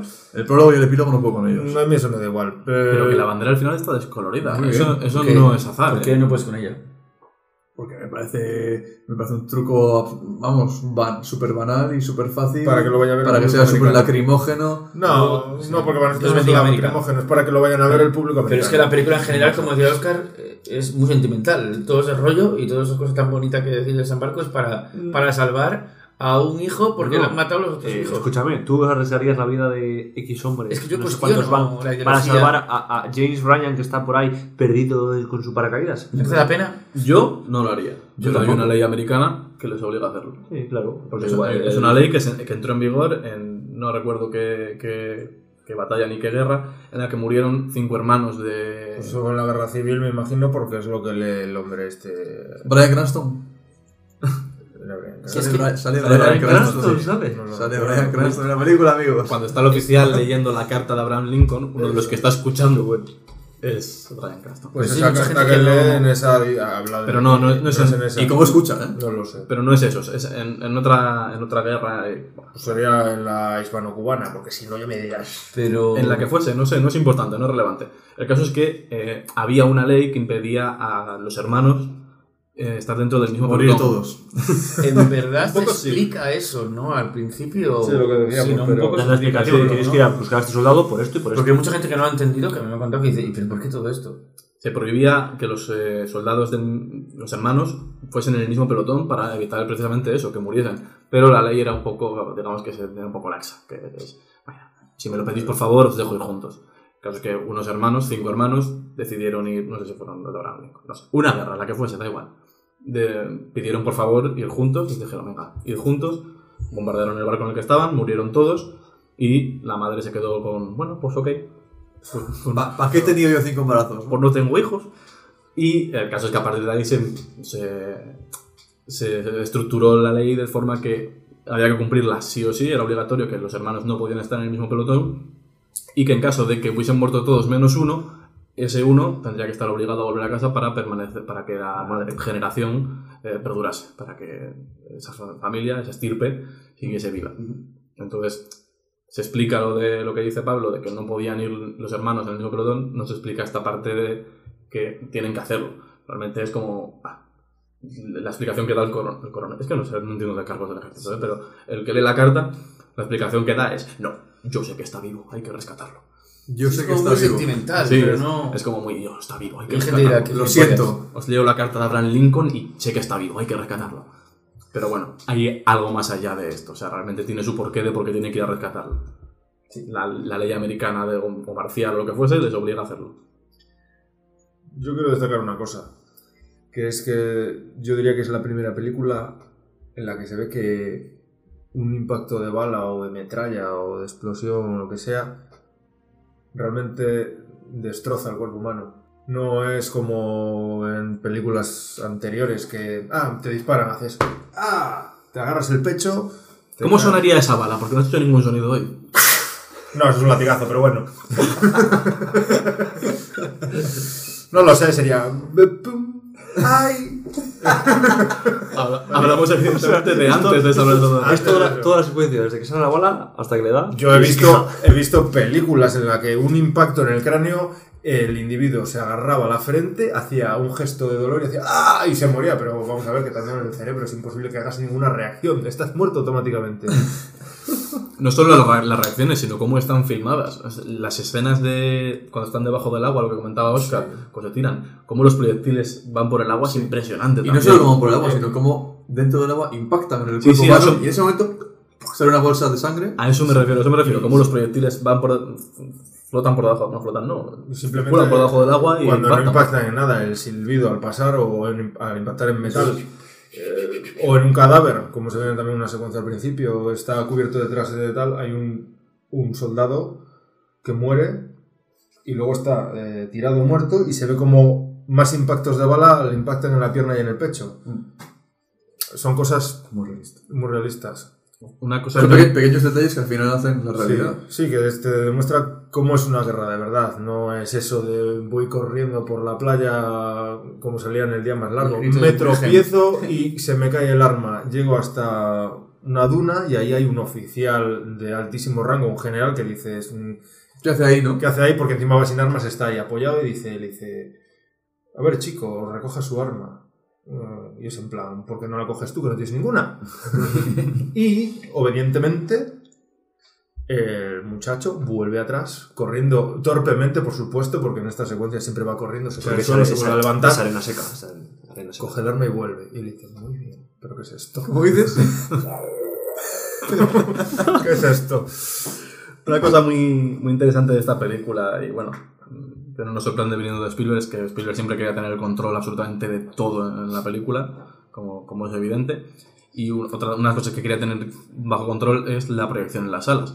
Entonces, una de las órdenes que dio espe- específicamente él es que el volumen tenía que estar todo lo alto que pudiese estar en la sala. Porque quería que fuese una experiencia mucho más allá de lo visual, sino que fuese una experiencia sensorial que te quería meterte ahí. Quería que salieses de- del cine con dolor de cabeza, sin, sin oír, como cuando te cae una bomba al lado. Y él te eh, especificó esto para eso, para meterte en la película y que fuese una, una experiencia sensorial en todos los sentidos. Es que qué grande es Spielberg. Pero yo tengo una anécdota, que no sé si es verdad, creo que sí, de hablando esto del control de Spielberg, pues que la escena, que ya lo comenté antes en privado, que la escena del, del final que está mm, ah, tirado con la pistola, que se ha sacado todas las balas y está disparando, pum, pum, pum, con su pistola M1, ah, no sé cómo se llama. No, es una... Va, con su pistola. ah, a Ahora un ya me lo, tanque, me lo dejas decir, es una Colt 1940. 1911. Eh, bueno, sí, 11, joder, me he confundido. No es una Versace. Y no, Calibre y 45. está disparando con su Colt 1911 calibre 45 a el tanque, ahí haciendo como que le va a destruir y eh, a la quinta bala o se- tiene siete balas, pues a la sexta o la última, yo que sea, pum, y explota. Y él se queda como... que, eh, lo que he hecho con mi pistola, pero no, fue una, una, la aviación. Una aviación, ¿no? Sí, pero Eso- eso me- no, eso no me- se ve que haga eso, simplemente baja el arma y se queda espantado. Bueno, igual ha sido mi, mi, Sí, mi ha sido tu pero- Eso en parte me fastidió un poco. Fue en plan, ¿en serio? Y creo que eso fue improvisado. Tenía que llegar la aviación en el último momento. Creo que fue improvisado Cuando una bala del calibre 45 perfectamente podría haber hecho estallar este tanque blindado. Sí, sí, da justo el bidón de gasolina, ¿no? Es como. El bidón de gasolina que está cubierto. Perfectamente podía haber muerto para ya está. Perfectamente podría haber dado al artillero o al conductor del tanque. No, Pero perfectamente podía no haber ocurrido nada, podían haber todos muerto porque era lo más probable. Eh, sí, era más probable desde el principio de ese combate, pero bueno. Entonces, ah, otra, una cosa que me, que me, me hace mucha gracia, como hemos hablado del puente sobre el río Kwai, aquí también al final defienden un puente. Sí. Eh, resaltando así ¿no? la, la importancia de los acueductos en tiempos de guerra. Bueno, antes de abandonar esta película, y ya que se podrían resaltar un montón de cosas muy interesantes de ella, quiero tratar simplemente una cosa que no es buena. O por lo menos a mí me revienta bastante, que es el personaje del cabo este Japón, Japón, el, el- al que salva, al que se llevan porque sabe hablar francés e, Sí. e inglés. Y alemán. Eso, francés y alemán. inglés, Inglés, claro que sea. inglés, inglés- en inglés es bastante bueno. Se da bien, Y el francés y el alemán, pues también está, está bastante bien. Entonces, eh, a mí este personaje me parece totalmente. eh, Deleznable, tal vez. no es la palabra que quería, que quería decir, sino que me parece totalmente oportunista. Es o sea, oportunista para la película, no, no él. Evidentemente, él le meten en un embolado que no, quiere, que no quiere estar porque él está ahí para descifrar mensajes de radio. Punto. ¿Oportunista en qué sentido? Porque yo todavía no le encuentro el sentido. oportunista para, para Steven Spielberg porque es un personaje que le viene muy bien para ponerte ahí como punto de referencia en contraposición al resto de, de personajes que están formando ya parte de un pelotón y que son, digamos, amiguitos. Son personajes que tienen su propia moral, por así decir. ¿Y no crees que la película habría sido prácticamente igual sin él? Por eso mismo me parece totalmente oportunista. Me parece que simplemente que te está. Es, es una excusa para que digas, ah, mira, este es el personaje que representa al público. Es el personaje con el que te tienes que identificar porque es el personaje. es con el que menos te identificas. Claro, porque a mí no me funciona, precisamente por eso, porque yo no me identifico con él, pero me da la impresión de que es un personaje creado para eso. Personaje que es para el personaje que entra nuevo en el pelotón, para que entiendas que los, los otros tienen una porra con, de que se dedicar al otro, para que entiendas que los otros cuando se encuentran tal cosa hacen tal cosa. Sí, porque tú entras de nuevas también en el Claro, pelotón. es para que tú entres con él y te sientas identificado y vayas descubriendo cosas a la vez que él. Me parecería bastante más interesante entrar de nuevo ahí y que tu moral se viese cuestionada por la suya, no que fueses cabalgando, por así decir, la película con este personaje, que fueses descubriendo tú por tu propia cuenta. A medida que van pasando cosas vas viéndolo. Me parecería mucho más interesante, me parece que es oportunista en ese sentido, en el que te mete un personaje cobarde que no se atrevería a disparar, bueno, cobarde, que no se atreve a disparar, que, que tiene una moral muy pura en una guerra, porque es la actitud con la que se presupone que va a ir el, el espectador medio. Fomare. ¿Eh? Chumari, Alfaro. Fomare. Fumare. ¿No os acordáis eso? No. Es lo que le dicen al principio porque no sabe a qué se refieren. El resto. Ah, sí. Ah, vale, sí. Las, las siglas GC, que creo que. En castellano. Sí, o sea, lo subtitulaban. En inglés, GC. Sí, sí, sí. Pero lo subtitulaban diciendo que era alemán. No sé. Eh, en cualquier caso, ¿algo más que añadir de esta película? No. Impresionante. Pues hemos acabado con las películas que teníamos para ahora. No sé si, tenéis, si queréis comentar algún libro o serie, algo más.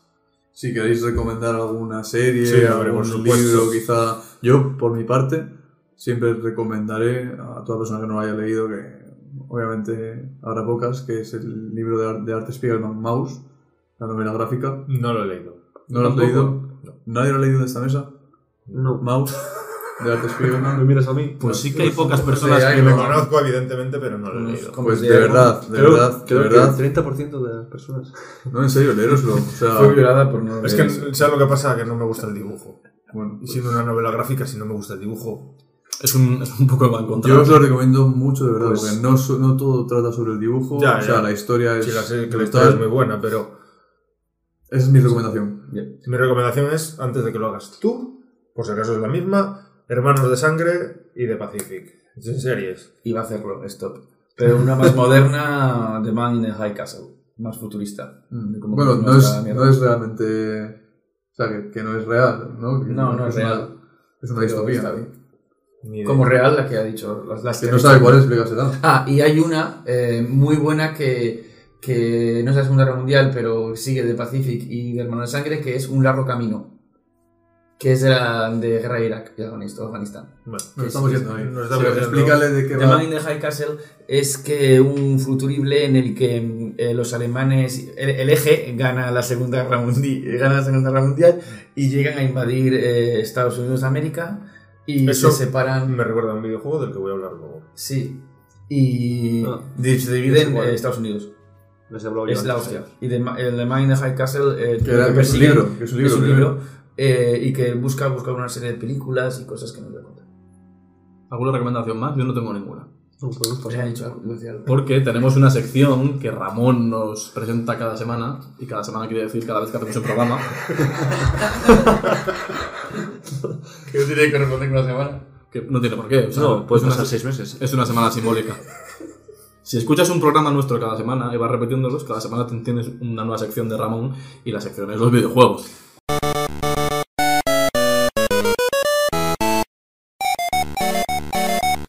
Vale, Ramón, Nos han, nos han recomendado series, nos han recomendado libros ya Nacho también. Ahora es la verdad que tú nos recomiendas unos poquitos de videojuegos. Bueno, vamos a empezar con eh, o sea, Call of Duty desde el principio, evidentemente. No voy a explayarme mucho en ella porque la conoce demasiada gente, aunque antes de esa, en el sentido de videojuego en primera persona, eran los Medal of Honor, con música de Michael Giacchino. No sé si se pronuncia así, pero bueno, sabéis quién es. Sí, ¿verdad? ¿No? Tal vez. No, pero Michael, joder. Sí, no, pues es el que ponía la banda sonora en Perdidos. Bueno, da igual. Muy, ban- muy buena banda sonora aquellos videojuegos. También podemos hablar de videojuegos de estrategia en tiempo real como eh, Company of Heroes.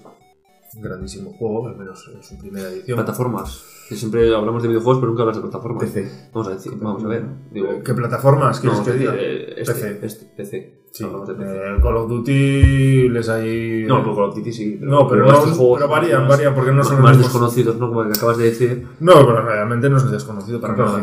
Pero para, sé, para el, para el, el individuo medio. Bueno, no sé si para el individuo medio será desconocido, pero bueno. También voy a hablar de un videojuego que se llama Turning Point, Turning Point, eh, vamos a decirlo como queráis, eh, que es igual que la serie que decía Pablo, mm, una invasión de Alemania hacia Estados Unidos porque ganan la guerra y tú eres de la resistencia americana. La verdad es que el juego es bastante flojo, pero la idea está muy bien. Más juegos, eh, Wolfenstein, Ese es que hablabas de, que decía Pablo, ¿no? El de futurista, como que gana la... No, es el que acabo de decir hace un momento. Veo que no estás atento. No, el Wolfenstein trata también... eh, No, el Wolfenstein trata otra cosa. No, pero trata también el tema de Alemania gana, ¿qué pasa? Pues eh, Yo sí, desarrollan sus sí, armas... Bueno, yo en el Wolfenstein que he jugado no gana Alemania, pero bueno. Alguno. El, el último que salió era, Ah, el era- último no trataba ese tema. El último no lo he jugado. Pues el último trataba ese tema. Puede ser, no lo sé. Yo hablo de Wolfenstein 3D. Primeramente, de ordenador, precursor del, del Doom, en el que eres un soldado que tiene que escapar de ese castillo y al final te enfrentas a Adolf Hitler, que es medio robot, ahí con dos ametralladoras, pim pam. La vida real. Eh, Sí, totalmente. Era un juego, bueno, estaba bien, entretenido, divertido. ¿Qué más juegos podríamos decir? Pues juegos como de Saboteur, no sé pronunciarlo. Saboteur, usted sabrá. Ah, vale, sí, sí. Sabo- Saboyeur. Que va, este que es blanco y negro. No, en realidad tiene- tiene color. Y cuando vas avanzando se vuelve en color rojo y negro. ¿no? Realmente no le juego, lo conozco. y Por eso hablo de Sí, él. mi hermano tenía. Pero bueno, sí, es en tercera persona, que tienes que infiltrar y demás, los comandos también. Hombre, Eh, es el más conocido igual. sí, Comandos. comandos sí. Spy, Death o Death to Spy. Sí, también. Eh, bueno, había otro que se llamaba eh, Blue Rain, que hay películas de ello, de Uwe por cierto, muy malas, en el que eres una vampiresa o vampira, como lo quieras decir también, que matas nazis y se bebe su sangre. Sangre nazi. Eh, sí, son de nazi, además las desmiembras, Para todo ser era más bastante salvaje. Mortir, otro juego en el que eres un soldado alemán de experimental que se les va de las manos y empiezas a matar a los propios alemanes. Al menos en, la- en el segundo juego, porque el primero no lo jugué. Sniper Elite. Ah, con el 2 y 3. Sí. Y no sé si el 4. 4, sí. Conocido por su brutalidad en cuanto a impacto de bala. Sí, es muy realista, ¿eh? Sí, puedes ver El hasta viento, la caída de bala. Sí, no, ves estallar los testículos. eh, No, no, no, tú cuando matas a una persona y pasa la bala por atrás del cuerpo, te sale la bala Una- dentro una del, del cuerpo. transparente. Eso, una radiografía, ¿dónde atravesando está? el hueso, el órgano. Sí. Gracias por hacer las Los sonidos son cosas de Sí, Ramón. sí, por favor, Ramón, demuéstrale cómo se hace un sonido de bala. No, era el de, era el de Bueno, de esta. bala atravesando, Ah, sí. No sé qué. Me ha dolido, me ha dolido. Me, me ha dolido el pollo que te he echado, pero bueno. y bueno, no sabría qué más recomendar, pero bueno, Bueno, yo, yo tengo bastante. Ah, bueno, los videojuegos de Indiana Jones también, aunque no hayamos hablado de las películas, está implícito que. No era de recibo. Al nazis. Nazis. ¿Qué es nazis? Pensé que no íbamos a decirlo en todo el programa, ¿eh? Has venido tú a fastidiarlo todo. ¿Qué haces, Peter? Bueno, eh... Eh, digo, yo, yo tengo- que hay un juego indie ah, que, que me dices tú que no vale. No vale. Pero vale, es, No. trata de la guerra. Ya, pero es que eso no vale. Eh, gente refugiándose de la guerra, en, en- estás en un edificio, tienes tres personas a tu cargo. ¿Qué tienes que hacer? Tienes que ir a recorrer diferentes partes de la ciudad. ¿no? Conozco el videojuego. Mandas- no vale. Dis- Bueno, pero estoy explicando Bueno, deja que explique y luego dices Sí, que no. y- pero tienes que, tienes que estar atento a, a su salud, a su descanso, a su cómo están anímicamente, ¿no? Y está muy bien, está muy bien porque no aguantas ni tres días. y luego tienes que volver a empezar con otros personajes diferentes, con un perfil diferente. Adelante, Ramón. No vale. Ok, pero. Pablo, ¿alguna sí. sugerencia de videojuego que tú que se haya saltado, No, Ramón? ¿Nada más? ¿Nacho? No, yo la verdad que no tengo nada que ofrecer en esta sección porque, gran parte de dicho porque la verdad que de videojuegos en la Segunda Guerra Mundial no estoy nada puesto. Bueno, pero el conocido eh, más popular es el, los Call of Duty que has hablado. Sí, me lo fondo. Me da fondo también, sí. De fondo del Call of Duty, eso es. Bueno, y hay muchos juegos de estrategia, tanto Men of por Valor. turnos como sí, como tiempo real, pero sería explayarse mucho. Pues ahora que hemos repasado todas estas películas, videojuegos, hemos tratado algún libro, una serie, un último repaso y otra vez a tradición como se hice la semana pasada, tampoco la semana pasada, pero a partir de ahora los programas van a ser semanales en mi cabeza. Vale. Quiero que me recomendéis muy rapidito un nombre y un porqué, una película, libro, serie, videojuego de los que no hayamos mencionado de la Segunda Guerra Mundial. Por ejemplo, Empiezo yo. Oscar. Eh, La vida es bella. No hemos hablado de ella, es muy, una película bastante importante. ¿no? Y ya está, ya lo dejo. Vale. Un clásico, ¿no? Digamos. Bien, no, esperaba un poquito más del porqué. He dicho rápido porque vale, vale. decía otra persona y así no tenía que pensar más. Me vale. Nacho. Yo voy a recomendar una cosa un poco más complicada. Eh, hay un documental, no es una, no es una ficción, eh, y por tanto no trata per se de la Segunda Guerra Mundial. Hay un documental que dirigió Claude Lanzmann, eh, tiempo después de haber terminado la Segunda Guerra Mundial, en el que entrevista a supervivientes del Holocausto. El documental se llama Shoah, dura 10 horas. Y ¿Cómo puedes recomendar eso? en serio. Por verlo seguidas. es, es interesante, no- obviamente no lo he visto entero. Pero hay partes muy duras en las que el documental prácticamente es- es- son planos de los entrevistados, en los que se escucha la voz de, de Lanzmann por detrás entrevistándoles y en los que se llega a alcanzar momentos tan duros como en los que los entrevistados se ponen a llorar y él sigue pinchándoles para ¿por qué lloras? Cuenta lo que sentías en ese momento en el que te estaban eh, desmembrando.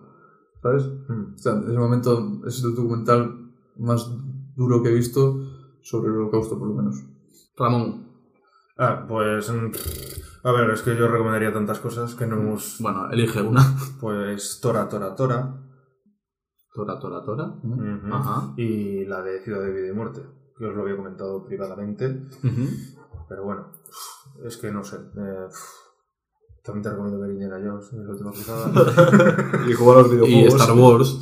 no, Star Wars no tiene nada que ver con la Segunda Guerra Mundial. Hombre, no. Pero Ya hablaremos de otro día. de la que hemos hablado, o sea, de Indiana Jones, sí. Pablo. Yo recomiendo una película que se llama Patria, que está basada en una novela que fue en el 92 y esta que lo han hecho en el 94, y que es de, es de ámbito, de ámbito policíaco, eh, que es un oficial de las SS, que es la policía en ese momento, eh, cuando ya pasa la Segunda Guerra Mundial, eso es en 54, 60 y algo, o o 70, y, y tiene a raíz de un crimen, eh, investiga, investiga, investiga y, se da, y descubre eh, lo que fue el genocidio judío y demás, porque debe ser que en esa época se había ocultado todo y se había eliminado toda huella de eso. Y me gusta. Y mi recomendación va a ser Cartas de Steve de Clint Eastwood, de la cual no hemos hablado más que de- del puente, el puente sobre el río Kwai del punto de vista japonés. Me parece que trata muy bien el, el punto de vista japonés, lo que hablábamos antes, de, sobre todo del honor. Y aparte, cómo, cómo combatían y cómo defendían lo suyo los, los japoneses en, una, en una inferioridad absoluta y abrumadora. Y me parece muy, muy, muy interesante. Sobre todo lo que comentábamos antes con, con Ramón del, del honor, de cómo los japoneses tratan el, el tema del honor, a pesar de que es, Clint Eastwood, ¿no? que no es japonés, pero que es la, además la película hermana de Banderas de nuestros padres, que tratan la misma batalla desde el punto de vista americano. Me parece, de hecho recomiendo las dos, una buena dupla para ver. Yo creo que hasta aquí podemos llegar, ¿no? No sé, ¿podemos llegar? Sí, Yo, yo, yo quiero agradecer, ya que acabáis de hablar, de por haber invitado. que me ha gustado Sí. mucho el Sí, tema. te íbamos a preguntar qué tal te lo habías pasado. Me lo pasé muy bien. Al, al principio me costó un poco lanzarme a, a la piscina, pero me ha gustado te- mucho. te ha costado lanzarte a la piscina y al final aguantar en la piscina, ¿eh? Sí, sí, porque cuando he empezado con Marvel he dicho yo, pero a ver, yo que he venido de ver los libros. pero no, muchas gracias. Oye, nosotros Bueno, pues nosotros también te vamos a agradecer que hayas venido, agradecer a Óscar, a Nacho, a Ramón también, que Al está aquí a Ministerio mi de lado. Por subvencionar y a- esto, y a a Nevia. Agradecer a todos que nos escuchéis, eh, pediros por favor que nos sigáis en las redes sociales, seguidnos en Twitter, arroba la barra baja charleta, la primera vez que lo digo bien. Seguidnos en Facebook, que tenemos una página de Facebook maravillosa en la que ponemos a veces alguna cosa. Y ojo, ojo a esto, se promete, se, se promete mejor sonido, ¿no? Se promete mejor sonido. Yo no voy a prometer nada porque no quiero Pero prometer se que no promete, ahí está, ¿no? Pero hay una posible mejoría en el futuro. Y con esto todo. Podéis también contactarnos vía correo electrónico, el cual no voy a decir porque no sé cuál es. Pero si lo encontráis, pues estamos abiertos a recibir vuestras sugerencias. Eso ha sido todo. Muchas gracias y hasta el próximo programa.